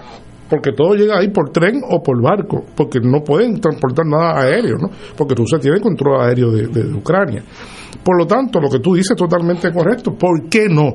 Bueno, uno puede solamente especular porque uno no conoce. Esto es una Claro. guerra, como decíamos la vez pasada, esto es una guerra cada vez más extraña. Sí. Es una guerra muy extraña, es un conflicto muy extraño. Uno puede pensar que ciertamente con volar todos los puentes del río Dnieper, pues ciertamente la población de todo el este de Ucrania se queda sin suministro. Tendría Rusia entonces que suministrarle comida, alimentos, a todo eso. Es una operación logística que los rusos no pueden hacer. No tienen capacidad porque los rusos han podido penetrar y han podido llegar a, a las poblaciones, pero realmente una de las grandes realidades que se sabe es que no han podido ocupar efectivamente el territorio. Los rusos no han podido ocupar el territorio porque eso requiere muchísima más gente que no tienen ahora mismo, tú sabes. Así que esto es un asunto que, que, que requiere que requiere que, que la gente comience a movilizarse a pedir, ¿verdad? Por la paz, por la paz mundial y exigirle a esos dirigentes que están, o sea, yo yo escucho aquí las cosas, la insensatez política parece que es contagiosa como el coronavirus. Eso eso le ha eso, eso es un virus porque parece que el mundo ahora está dirigido por gente cada vez más insensata, más irracional, más en contra de los mejores intereses de la mayor parte de las poblaciones. Son élites, élites que están eh, obcecadas con unas, con unas cosas, ¿no? Este grupo en Europa particular que le llaman los atlantistas, ¿no? De estos gobiernos eh, están gobernando en, eh, ¿verdad? en contra de los mejores intereses de la gente y están sucediendo cosas fuertes, ¿no? En, en Y- Europa. Y, y se, y se tienen distintos puntos de tensión porque, por otro lado, en el Pacífico tenemos las pruebas de cohetes de, de largo y mediano alcance o corto alcance de Corea del Norte que ya han pasado por sobre Japón. eh, por sobre Japón y me consta que los pilotos norteamericanos del Pacífico están muy atentos y muy alertas eh, sobre ese asunto así que eh, Bueno, otro- pero no, no, no olvidemos, no olvidemos nosotros. O sea, esto es un peligro. Por eso es que cuando yo digo, cuando decimos que esto prende hasta de un petardo que explote, eh, recuerden ustedes que esto muy temprano en este conflicto, en 2014, se voló un avión de pasajeros en correcto. Ucrania. Correcto. El vuelo de, de, de Malaysia Airlines. De- de Holanda Eh, de, de Holanda a, a Kuala Lumpur. Kuala Lumpur, creo que, eh, sí, y eso se voló. Todavía es el momento que nadie sabe qué pasó con ese avión todas las investigaciones, pues no, no ha habido nada, ¿no? Y se sospecha de qué pasó, pero bueno, no se, no se dice. No y entonces, este, la situación luce ser complicada, pero digo, a mí me dio, a mí me dio mucha tristeza eh, el fin de semana, porque es que veo, veo esta, esta cosa proselitista, eh, tan fuerte donde la gente parece y los medios de comunicación occidentales no entienden el riesgo en que estamos. Esto no es para, para alegrarse, no es para alegrarse ni que ni que ni que Ucrania reviente un, un, puente, ni que Rusia esté bombardeando allá. Aquí lo que hay es que, ¿verdad? Como como sectores inteligentes pedir ya que se acabe esto. Y ahora se agrava porque la posición de Ucrania últimamente que hemos visto en reportes y demás es que con Putin no van a hablar. No, no, no, pero eso, eso es Va- parte, va eso, eso es parte, ¿no? eso es parte de la irracionalidad. ¿sabes? Este, este, este señor eh, parece que es un doctor Jekyll que han hecho, ¿no? Este, porque Que no, Ucrania últimamente que hemos visto en reportes y demás es que con Putin no van a hablar. no, no, no, pero eso, eso es Va- parte, va eso, eso es parte, ¿no? eso es parte de la irracionalidad. ¿sabes? Este, este, este señor eh, parece que es un doctor Jekyll que han hecho, ¿no? Este, Porque no, no se ha, se ha obcecado en el poder y no, no, no tiene ningún atisbo de que está pisando la tierra realmente con el polo, con el polo que, con el polo que es. ¿Verdad? Este, eh, eh, porque eso es irreal, eso, Totalmente. eso es irreal. Pedir que Putin se, se salga para él sentarse, pues No, bueno, no, no. pues bueno, pues, pues podría pasar un milagro, pero es irreal plantear eso cuando, cuando y además es tan egocéntrico, porque está poniendo la seguridad del mundo entero, del mundo entero, eh, simplemente porque para, para beneficiar a Ucrania. Entonces es como si Ucrania fuera el centro del universo entero, y eso no puede ser. Alguien tiene que sentarse con él y decirle, mira, eso no es así, eso no funciona así. alguien podrían ser los chinos que parece que, que tienen credibilidad o, o- o la están buscando. no Bueno, sé. los chinos son están en el club de los que tienen todavía algo de cre- credibilidad. Realmente, desde, desde el punto de vista europeo, todos los intermediarios que existían, como los franceses, los alemanes, están descartados. Eh, eh, un tanto Turquía, pues ahí, porque Turquía, pues también sabemos que le vende armas a Ucrania, pero también es amigo de Putin. Entonces, tiene, aunque se proyecta muy bien, pues no, no necesariamente, pero todo parece decir, yo, yo creo ahí como dice el, el gran intelectual de- estadounidense Chomsky, esto tiene que involucrarse a los Estados Unidos. Si Para Estados la Unidos- paz. para la paz, Para para, la la paz, paz. tiene que estar involucrado Estados Unidos porque esto es una guerra en la cual, como dijo Lavrov eh, el fin de semana, es que Estados Unidos de facto está participando desde la guerra. Claro. y eso es así. Pero eso es así. eso, eso lo hace más difícil que sea interlocutor si eres parte de, del bueno, problema. tienes que convocar, tienes que convocar un, un grupo, un grupo de acción y, y- y mo- mostrar por lo menos buena, buena fe. De que porque, porque eh, si los Estados Unidos y otros países dicen, mira, esto se acabó, vamos a buscar una salida negociada, pues yo estoy seguro que se puede lograr. De hecho, eh, llama la atención, llama la atención que esa persona en Estados Unidos eh, es el de mayor rango y mayor prestigio, y el que está haciendo eso en Estados Unidos es, es Henry Kissinger, ¿no? Eh, conocido, ¿verdad?, por su, su pasado, pero todo el mundo tiene derecho a, Ya, a re- a seguro. reivindicarse y se ha convertido en un misionero de la paz importante, Henry Kissinger, en este momento, ¿no? Este, eh, eh, contrario a lo que son los asesores cercanos, ¿verdad?, de- del presidente Biden, que parece que están en un continuo, en un continuo ascendente, y yo creo que tiene mucho que ver esto posiblemente con las elecciones. Yo sospecharía, Sí, ojalá, que después de las elecciones, pues aquí pueda haber un cambio de rumbo.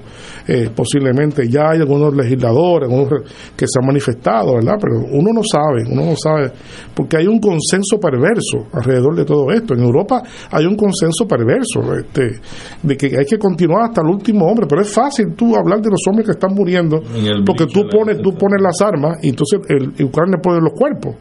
eh, y la muerte. Entonces es un asunto que se torna cada día más, más preocupante. Más, más frágil. la- Sí, muy frágil, muy frágil.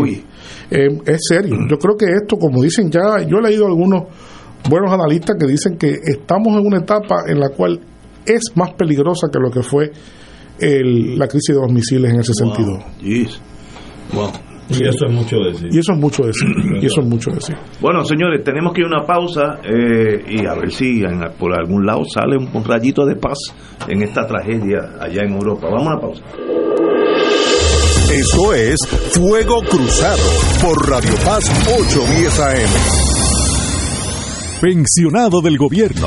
MMM Alianza te da más. Hasta 300 dólares en FlexiCard. Y MMM Elige, donde escoges dos beneficios adicionales. Oriéntate. MMM Healthcare LLC es un plan HMO POS con un contrato Medicare. La afiliación MMM depende de la renovación del contrato. Recibirás una tarjeta de débito donde se depositará la cantidad asignada cada mes. Estos beneficios son parte del programa de beneficios suplementarios especiales para afiliados con condiciones crónicas. Puede que no todos los afiliados cualifiquen.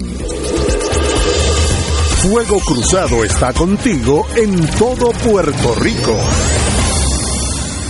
El amor te asegura. MCS Classic Care presenta a Yolandita Monge, la más romántica de las nuestras, con su nuevo espectáculo Amores de Siempre. Por primera vez en el Coca-Cola Music Hall. Nueva fecha, sábado 15 de octubre. Cantará todas las canciones que ustedes han hecho sus favoritas. Amores de Siempre. Sábado 15 de octubre en el Coca-Cola Music Hall. Boletos en tiquetera. Te invita Goya. Produce Rafa Muñiz.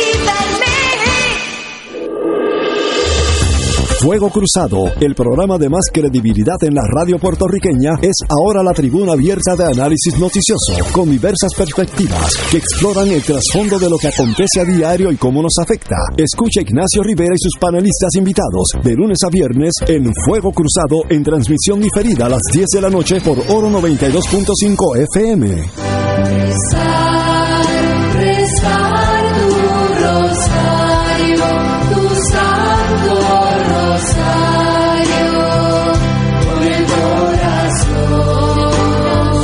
El rosario nos ayuda a contemplar la vida de Jesús mediante los ojos de María y cada noche por Radio Paz alcanzas esa unión espiritual con nuestro Señor de la mano de su Madre. Acompáñanos a rezar el Santo Rosario a las 7 de lunes a viernes en la emisora donde ser mejor es posible. Radio Paz 810 AM.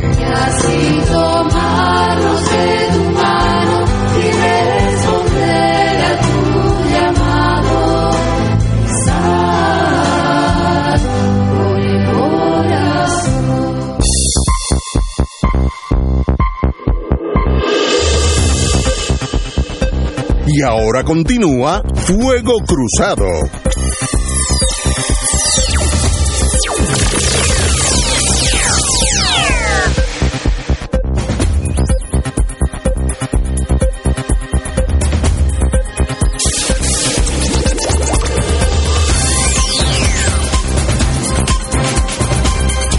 Amigas, amigos, vamos a la otra esquina del mundo. La decisión de la OPEP de recortar, ahí, ahí nos vamos nosotros también, de recortar dos millones de barriles diarios.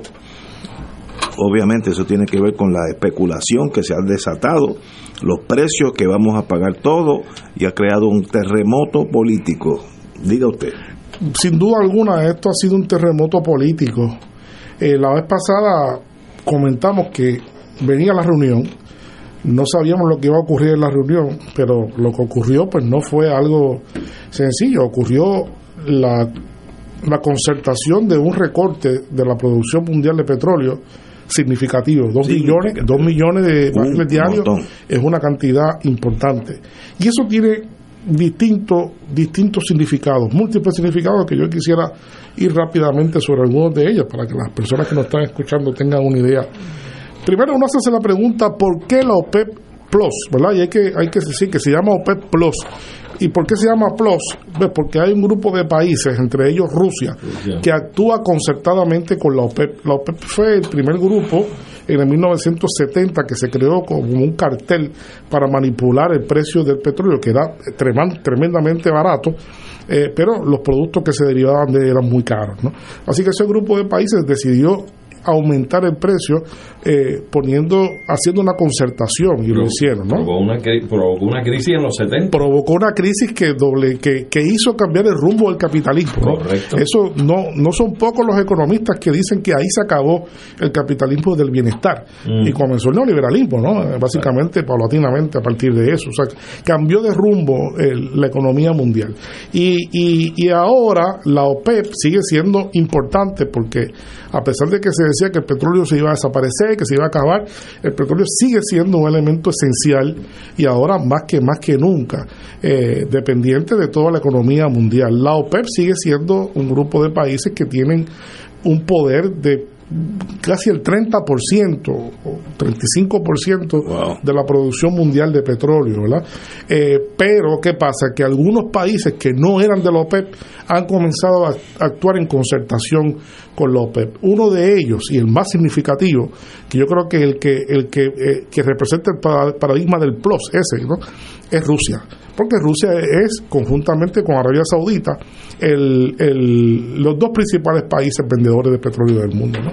Este, así que lo que decida Arabia Saudita conjuntamente con Rusia, pues determina lo que es el funcionamiento de la OPEP, eh, del cual también hay que decir que es miembro Venezuela y también es miembro Irán, que eso conecta con algo que vamos a decir posteriormente. Pero, ¿por qué la OPEP toma esta decisión? Bueno, la OPEP toma esta decisión por varias razones. Primero, eh, por el tema de la inflación.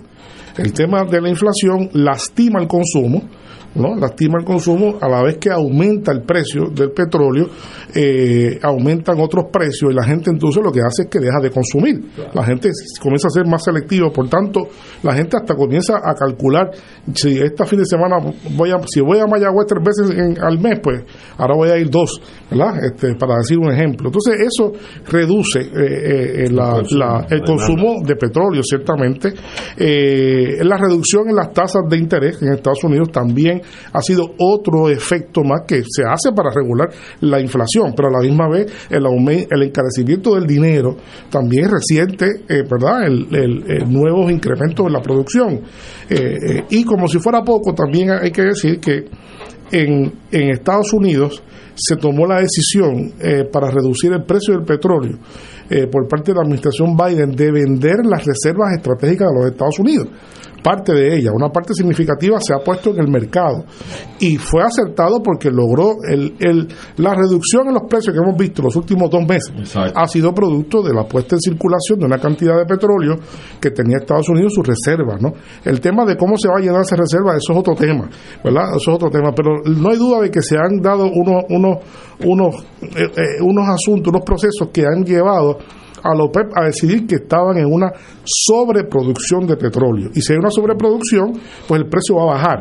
Y en este momento, eh, y es parte de la tradición de la OPEP, es cuidarse mucho de los picos de sobreproducción. Así, ¿cómo se controla eso?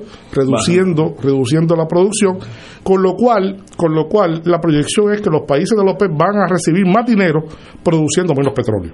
Porque obviamente la, fórmula es muy sencilla. El precio va a aumentar del petróleo. El precio va a aumentar del petróleo entonces sencillamente pues va a ser eh, va a haber más ingresos eh, incluyendo pues, ciertamente a Rusia y protegen más sus fuentes que y, el petróleo. y protegen más y protegen más eh, sus fuentes ahora también perdonando Ignacio también supe que Estados Unidos está haciendo acercamientos muy probablemente con Venezuela para eh, levantar algún tipo de sanciones que tienen contra ellos ya para, comenzó. para beneficiarse de una producción mayor de petróleo por parte de Venezuela y supliendo sí lo que lo que pasa lo que pasa con eso eso es totalmente correcto.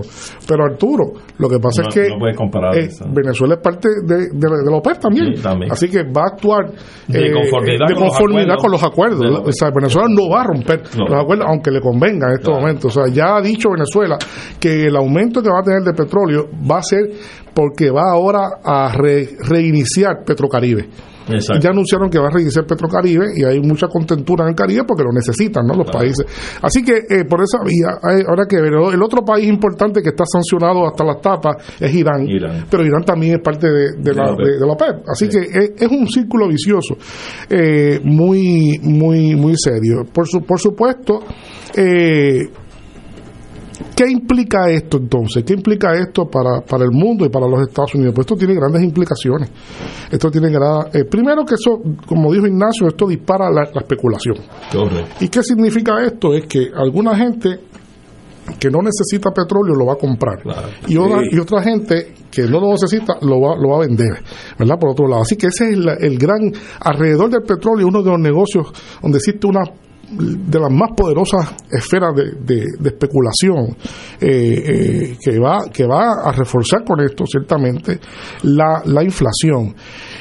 Otro efecto es ciertamente que esto es un golpe a la administración Biden. Mm. Biden, usted recordará que Biden fue a Arabia Saudita hace hace dos meses Correcto. y estuvo con el príncipe Bin Salman allí y Bin Salman pues le dio una sonrisita, le dio la mano y le dijo yo voy a aumentar 200 mil barriles, pero lo voy a aumentar en el en el 2024, ¿verdad? No, y con esto ahora eh, le da un golpe muy serio que pone en cuestión la capacidad que tenga Estados Unidos ahora, su liderato mundial. Eso no hay duda que esto afecta al liderato mundial y además significa que no es tan correcto el aislamiento en que está Rusia, porque esto, esto yo estoy seguro que tiene mucho que ver con, con la diplomacia rusa, ¿no? Y con, con las negociaciones que ha tenido, ha tenido eh, en Rusia. Esto va a tener un efecto, por supuesto, electoral. Biden lo ha dicho, ¿verdad? Este, eh, la molestia que ha manifestado eh, el presidente es porque realmente le afecta al Partido Demócrata eh, directamente, este, porque es un fracaso de su diplomacia, ¿no? En, lograr una concertación alrededor de precios más, más bajos. Así que esto es un asunto muy serio lo que ha sucedido. Se esperaba que ocurriera, pero no se esperaba que ocurriera al nivel que ocurrió con los dos millones. Es una, una decisión seria. Ya Estados Unidos ha dicho que está estu- estudiando hasta la posibilidad de sancionar. Otra cosa que deriva de todo esto es la fractura entre una alianza histórica importante entre Estados Unidos y, y Arabia Saudita. Ya esa relación está lastimada a un grado que yo creo que va a ser muy difícil recomponerla. ¿no? Este, y denota también que hay un grupo de países emergentes eh, que están asumiendo una conducta distinta a lo esperado y están convencidos de que, de que quieren eh, un trato diferente a lo que se ha hecho hasta ahora en el mundo. Yo creo que parte del conflicto que estamos viendo en el mundo es unos países que tienen que quieren sostener el orden mundial tal y como se concibió en el 1945 versus un orden mundial de un grupo de países emergentes que han adquirido mucho cierto poder a escala global. Hablamos de Brasil, hablamos de Argentina, hablamos de verdad de Arabia Saudita, de Rusia, China, eh, que se han convertido en actores importantes y que no están dispuestos ya a, actuar de conformidad con lo que fue eh, los elementos fijados en ese orden de 1945 hasta acá. ¿no? Este, así que me, me temo que esto trae cola. Las cosas Eh, eh, Estados Unidos, no estoy muy seguro de lo que voy a preguntar, tiene grandes o medianas reservas de petróleo que puede tirar al mercado para contrarrestar el alza. No, es una gran pregunta. Yo- yo no sé si Es tiene una- la es una- capacidad. Es una, gran pregunta. Estados Unidos logró dos cosas importantes con los hidrocarburos en general. Estados Unidos se convirtió en el principal productor de petróleo del mundo. el principal productor de petróleo no es ni Rusia, no es ni Arabia Saudita. Esos son los dos más importantes vendedores, exportadores. Eso es otra cosa. Pero Estados Unidos es el más importante productor de petróleo gracias a la inversión que se hizo en el fracking. Estados Unidos consiguió un objetivo estratégico de hace 40 años atrás que era producir más petróleo que nadie. Lo que pasa es que el consumo de Estados Unidos ha seguido aumentando y todavía, todavía existe un desfase entre la producción de petróleo de Estados Unidos, que es la mayor del mundo, y, y su consumo. Necesita más de lo que, lo que Necesita produce. importarlo. Necesita impo- importar alguna alguna cantidad necesita importar eh, además que pues también para las cadenas de distribución para otros elementos de las empresas de Estados Unidos que operan en otros países Estados Unidos no le puede proporcionar petróleo no necesitan petróleo barato también lo mismo pasa con el gas. Estados Unidos se convirtió en el mayor productor de gas del mundo también por el fracking. Ambos son hermanos, ¿no? El petróleo y el, y el gas se producen por la fracturación hidráulica de la roca y Estados Unidos es el líder absoluto de eso, por mucho, por mucho. Así que eh, la pregunta es una buena pregunta, Ignacio. Es una buena pregunta porque Estados Unidos sí, hay que decir que consiguió esos objetivos estratégicos que son importantes, pero todavía el mundo sigue en una realidad este, muy particular con relación a la dependencia del petróleo y del gas. Pero una, una cosa es que independientemente de que Estados Unidos pueda ser el mayor productor de petróleo y de gas, por tener un sistema económico como el que tiene, que probablemente tampoco sea diferente a muchos de otras latitudes, y aunque no estén en la OPEP, pero dependen de la competitividad, el precio en el mercado, etcétera, etcétera. Por lo tanto, la productividad de Estados Unidos en petróleo y en gas no necesariamente es un equivalente a que es un producto que va a ser mucho más barato que el que hay en el mercado.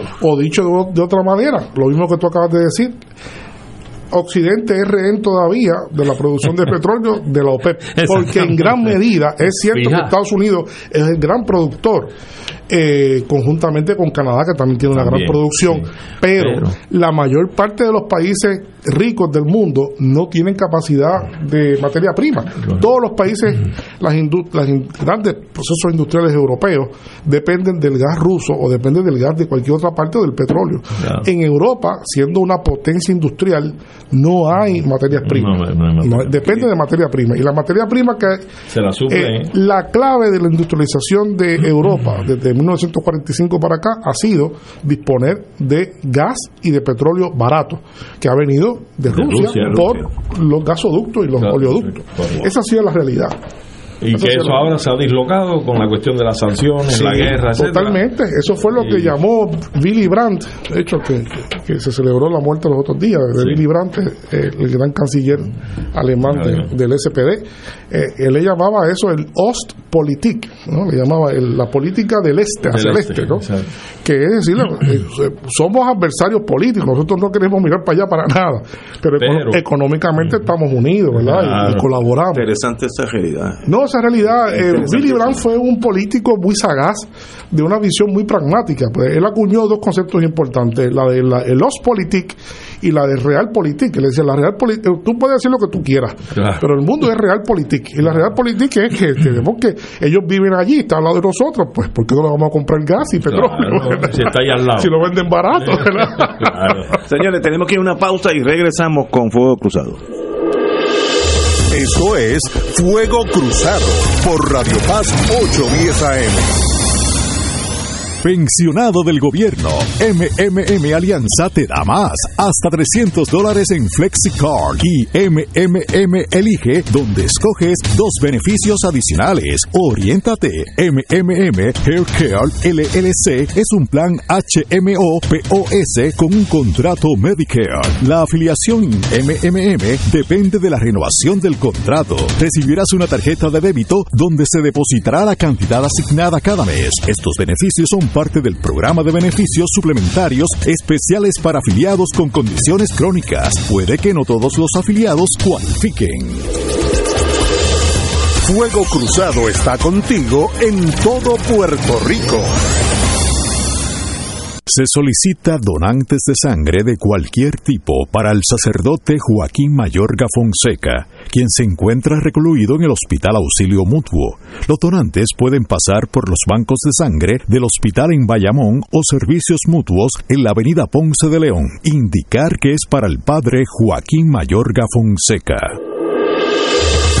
Fuego Cruzado, el programa de más credibilidad en la radio puertorriqueña, es ahora la tribuna abierta de análisis noticioso, con diversas perspectivas que exploran el trasfondo de lo que acontece a diario y cómo nos afecta. Escucha Ignacio Rivera y sus panelistas invitados de lunes a viernes en Fuego Cruzado en transmisión diferida a las 10 de la noche por Oro 92.5 FM. Tu mejor compañía en temporada de huracanes es la radio.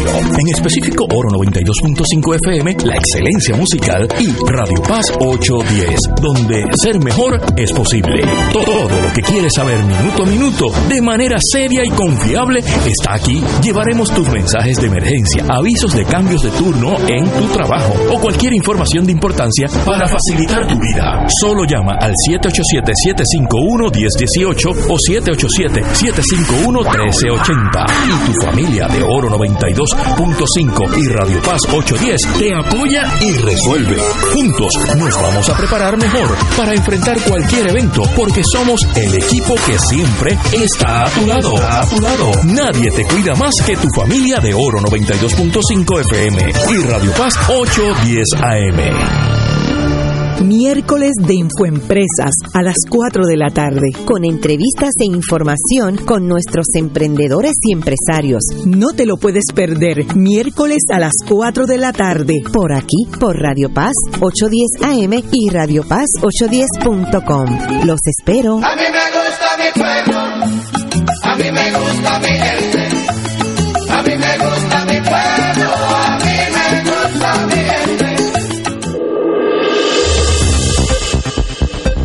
Y ahora continúa Fuego Cruzado.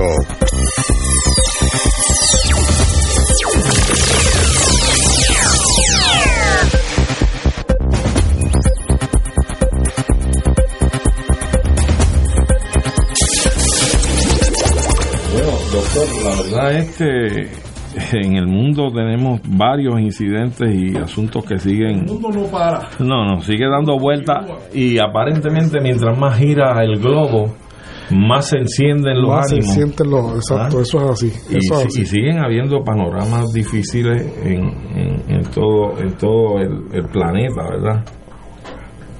Oiga. Uno de ellos es precisamente, en estos días estuvo sesionando, creo que fue, hubo una reunión, un conclave de la Organización de Estados Americanos, correcto, la OEA, y, y creo que incluso dentro de esas discusiones hubo quejas en términos o cuestionamientos de, de su pertinencia, el papel que ha estado desempeñando, cuán útil realmente es o no es a los fines de los objetivos de la América Latina o de la América en general. Y me gustaría que nos comentaras algo sobre eso. Sí, este, es una de las cosas que siempre pues, causa atención mediática, ¿verdad? Este, la celebración de la Asamblea General de la OEA, eh, que se fundó en no- 1900 1948. Eh, ahora se celebró. El post Segunda Guerra Mundial. Eh, y eh, se estaba celebrando la, la se estaba celebrando la Asamblea General esta vez le tocó a Lima este La sede. la, la sede en Perú y eh, siempre la OEA se ha ganado eh, una fama de controvertible, ¿verdad? Con razón por un lado y por otro lado pues también por otros otros elementos especulativos. Pero este esta esta cumbre estuvo caracterizada porque se el lema de la reunión era precisamente desigualdad juntos contra la desigualdad y contra la discriminación. No pudo haber sido más subjetivo su, su, su, su lema de esta vez. Eh, si no fuera por algunos elementos que fueron controvertibles, yo creo que la reunión hubiese pasado sin, sin ton ni son realmente.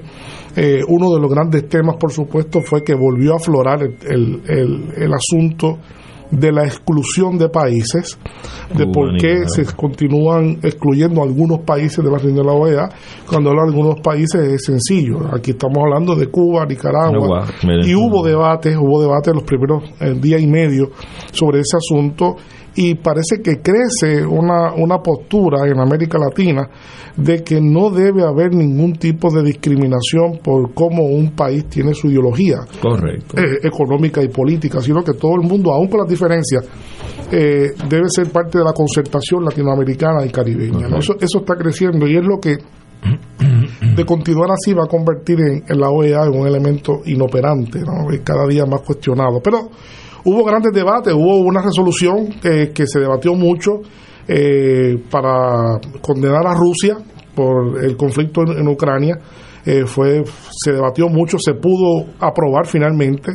Eh, sin embargo sin embargo vale la pena decir que esa resolución eh, no contó con el apoyo de tres países que conjuntamente son casi el 50% de la economía latinoamericana México Brasil y Argentina se opusieron lo cual dice mucho de lo que está pasando en, en- en ese mundo. Esa, esa resolución fue presentada por por nada más y nada menos por, por Yamatei de Guatemala, Hmm. que yo creo que era la persona menos apropiada para presentarla, ¿verdad? Este, una persona totalmente este, impresentable, eh, pero as- así son las cosas, ¿no?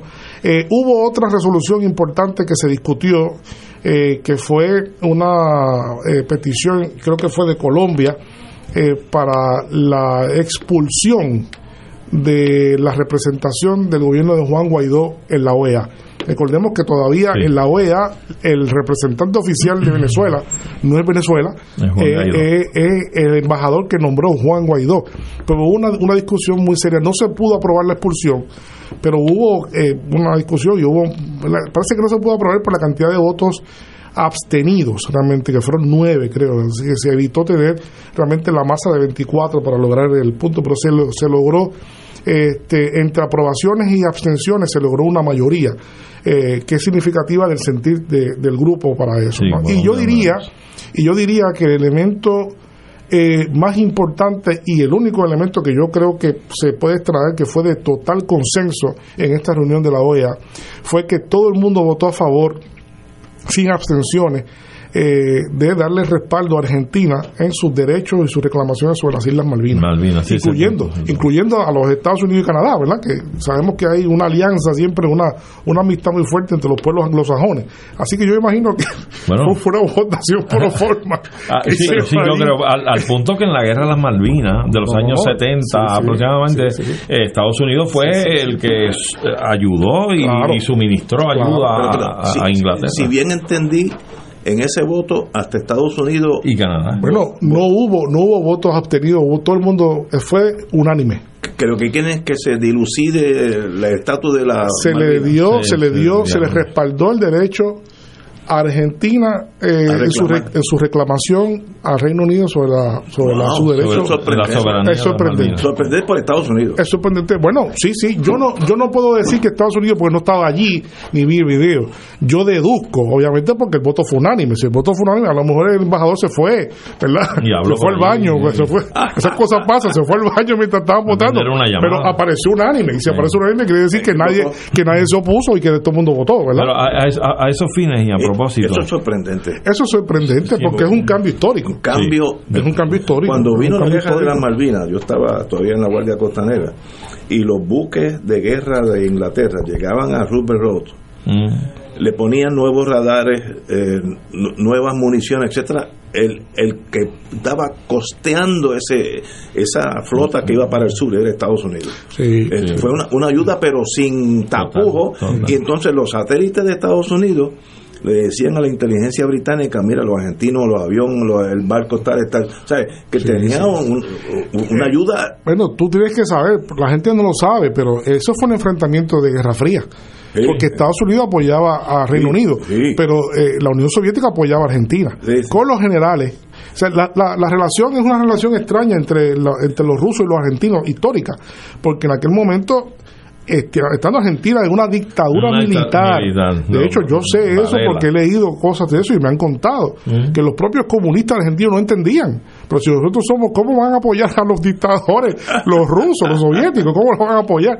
Pero así funcionan las cosas, ¿no? Así funciona. sí. Argentina siempre ha sido un mercado importante para ellos Sí, sí. en términos de granos y otro tipo de cosas. Así que bueno, este, sabemos que la geopolítica tiene un, un, un contenido muy fuerte de interés. pero ciertamente la OEA siempre ha tenido o ha sufrido de la crítica, que ha sido un organismo que más o menos ha sido, por decirlo elegantemente, fuertemente influenciado por los Estados Unidos, por no decir manejado, y que se apresta a conformar algún tipo de opinión regional que es cómodo a la política norteamericana o los intereses norteamericanos. Y esto ha llegado al punto que, por ejemplo, en los últimos pronunciamientos que ha habido durante este año de AMLO en, en- el presidente de México, ha estado apuntillando precisamente a la inefectividad y la falta de temporalidad que tienen estos días lo que es la OEA y que aboga porque haya un organismo mucho más representativo Y de democrático. y democrático, Y democrático. de la- en la América Sí, Latina. sí, sí, eso es una, una, una demanda muy fuerte que ha apoyado la creación de la CELAC, La CELAC, y otros verdad. organismos, ¿verdad? Este, vis a vis este, este, este tipo de formulación. Históricamente estado desde el Che Guevara que le llamó, eh, le Mini- llamaba el Ministerio de el Colonia. Ministerio de la Colonia, le Ah. llama, que después de eso otra gente también ha continuado con eso, ¿verdad? Las, las críticas han sido múltiples, este, y aunque se ha tratado de disimular un poco, yo creo que todavía, hasta el día de hoy, todavía el sesgo sigue estando allí, ¿verdad? Este, este, a favor de un pequeño grupo que domina el escenario eh, de la OEA. Este, vamos a Haití, que queda al Oye. ladito de Eh, nosotros. Haití, Haití está, Haití está también Anárquico, este, eh, total. totalmente anárquico. Haití lleva ya meses que la oposición se ha tirado a la calle y han ido creciendo eh, la organización de la, de la gente, de la oposición en contra del gobierno, denunciando la salida del primer ministro.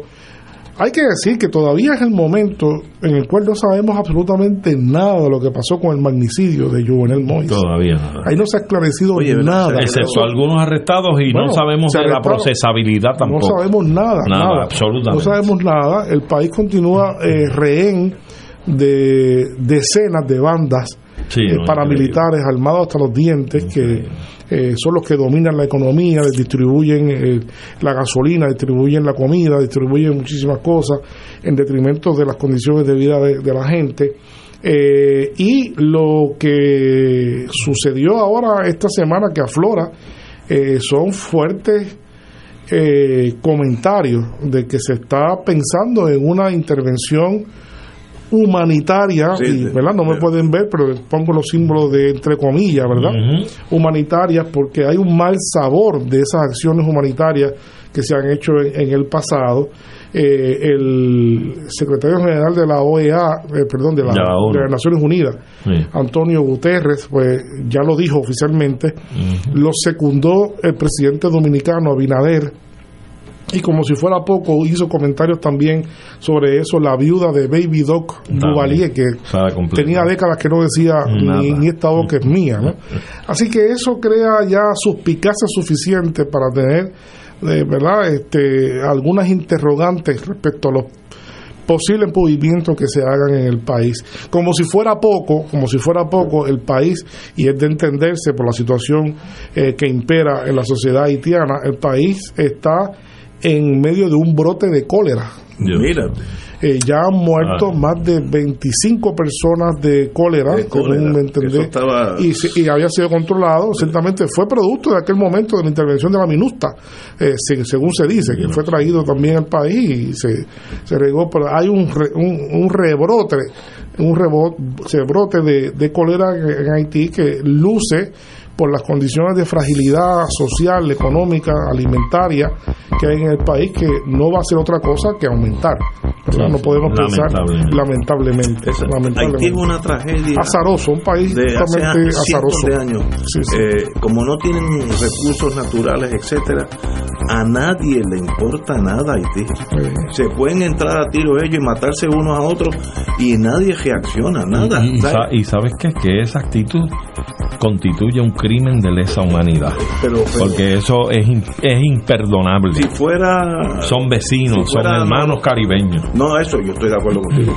Si fueran Noruega, que tiene pozos de petróleo en el mar, No, ya- ya, hubiéramos intervenido. Pero desde el primer día que Haití se independizó fue sometida a, Sí, a al condiciones, bloqueo ese, sí. a condiciones del bloqueo, a condiciones de pago. Los de una- franceses- los Sí, franceses la de- le cobraron a los haitianos la independencia, Mira, mira. cuando tenían que ser los haitianos los que los que, Tenían que los que tenían indemnizados. Que recibir- indemnizar. Claro, ha sido una cosa atroz. una tragedia, una tragedia.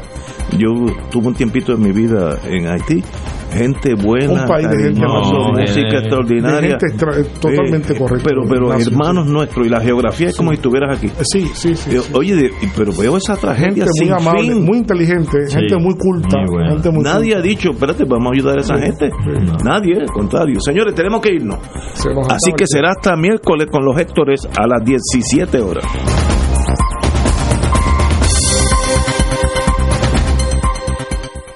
Esta emisora y sus anunciantes no se solidarizan necesariamente con las expresiones vertidas en el programa que acaban de escuchar.